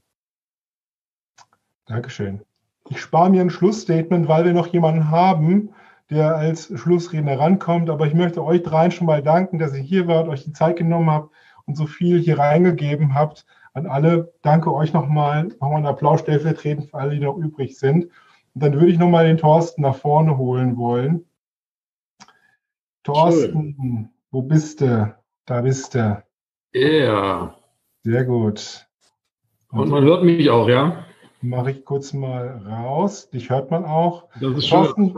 wenn ich mir eine kleine Anmerkung erlauben darf, das ist kein Schlussstatement von meiner Seite, aber wenn wir dich hier in so eine Videokonferenz reinbringen können und du auf YouTube zu finden bist, dann finde ich, haben wir schon einen Schritt gekonnt und ich finde, das ist ein guter Schritt, da mehr Reichweite und Öffentlichkeit zu bekommen. Und mit den Worten, du hast noch was vorbereitet für uns. Bitteschön. Ja, also ich weiß jetzt nicht, wie viel Zeit uns jetzt noch bleibt und wie viele Leute uns noch zuhören wollen, aber wenn ihr jetzt dran bleibt, würde ich euch gerne tatsächlich noch zwei Texte präsentieren. Den einen, den habe ich geschrieben äh, weit vor der Corona-Krise, aber ich glaube, den werde ich auch nach Corona noch häufiger lesen müssen, weil es darum geht, für diese Demokratie und für unsere Freiheit zu kämpfen und für das, was wir jetzt während der Krise vielleicht verloren haben oder verlieren, wieder auf die Straße zu gehen. Der heißt Demokratie würde leben und der zweite Text heißt naive Malerei und zeigt auf, wie ich mir die Welt vorstelle oder wie ich sie gerne sehen, sehe oder sehen würde oder gerne hätte, im Gegensatz zu dem Text der anderen Welt, den ich vorhin gelesen habe. Also, Demokratie würde leben. Und das ist auch so ein bisschen der Verzweiflung geschuldet, dass ich schon seit 30 Jahren mit solchen Texten auf der Bühne bin, aber diese Texte nie an Aktualität verloren haben. Also ich sage mal, sag nein und die andere Welt werde ich wahrscheinlich auch noch in zehn Jahren lesen können oder auch müssen. Also, Demokratie würde leben und es reichen nicht Reden, nicht Lied, nicht Gedicht, zeigen wir nicht entschlossen auch unser Gesicht. Lass uns, wenn nötig, und das ist es immer, so tun, als käme es ohne uns schlimmer. Lasst uns, wenn nötig, und das ist es jetzt, kämpfen für Freiheit und das Grundgesetz. Mein Aufruf geht heute an uns Demokraten, wie lange noch zusehen, wie lange noch warten. Lasst uns ganz deutlich global demonstrieren, wir werden die Welt nicht an Faschos verlieren. Die Würde des Menschen bleibt unantastbar und die Ziele der Rassisten schlichtweg unfassbar. Die Freiheit des Menschen ist auf ewig unteilbar, der Wahnsinn der Faschisten offensichtlich nicht heilbar. Lasst uns, wenn nötig, und das ist es nun, nicht länger zögern und endlich was tun. Das Leben, die Freiheit, die Demokratie, die Würde, die Gleichheit, nicht nur Fantasie, die Schwesterlichkeit und die Bruderliebe, Wer weiß, was am Ende davon übrig bliebe, würden wir nicht beständig und konsequent dafür streiten und kämpfen in jedem Moment. Und es reichen nicht Reden, nicht Lied, nicht Gedicht, zeigen wir nicht entschlossen auch unser Gesicht. Lasst uns, wenn nötig, und das ist es immer, so tun, als käme es ohne uns schlimmer.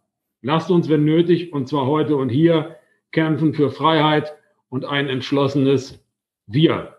So, Dankeschön bis dahin. Und jetzt kommt mein ganz persönliches kleines Weltbild, was ich mir gezeichnet habe, mit dem Titel Naive Malerei. Und dann danke ich euch sehr für diese Möglichkeit und für die Aufmerksamkeit, die ihr mir geschenkt habt. Und ich hoffe, wir sehen uns auf dem Wege irgendwie demnächst mal wieder. Naive Malerei. Ich habe ein Bild von dieser Welt, das mir besonders gut gefällt.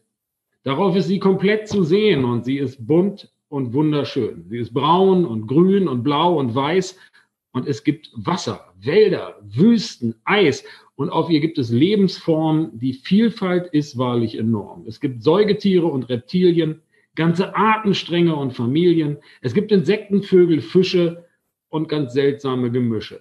Es gibt Wesen, Kreaturen unterschiedlichster Naturen. Es ist tatsächlich sagenhaft. So viel Leben, so viel Kraft, so immens viel Energie in jeder Zelle, jedem Vieh, in jeder Spore, jeder Pflanze.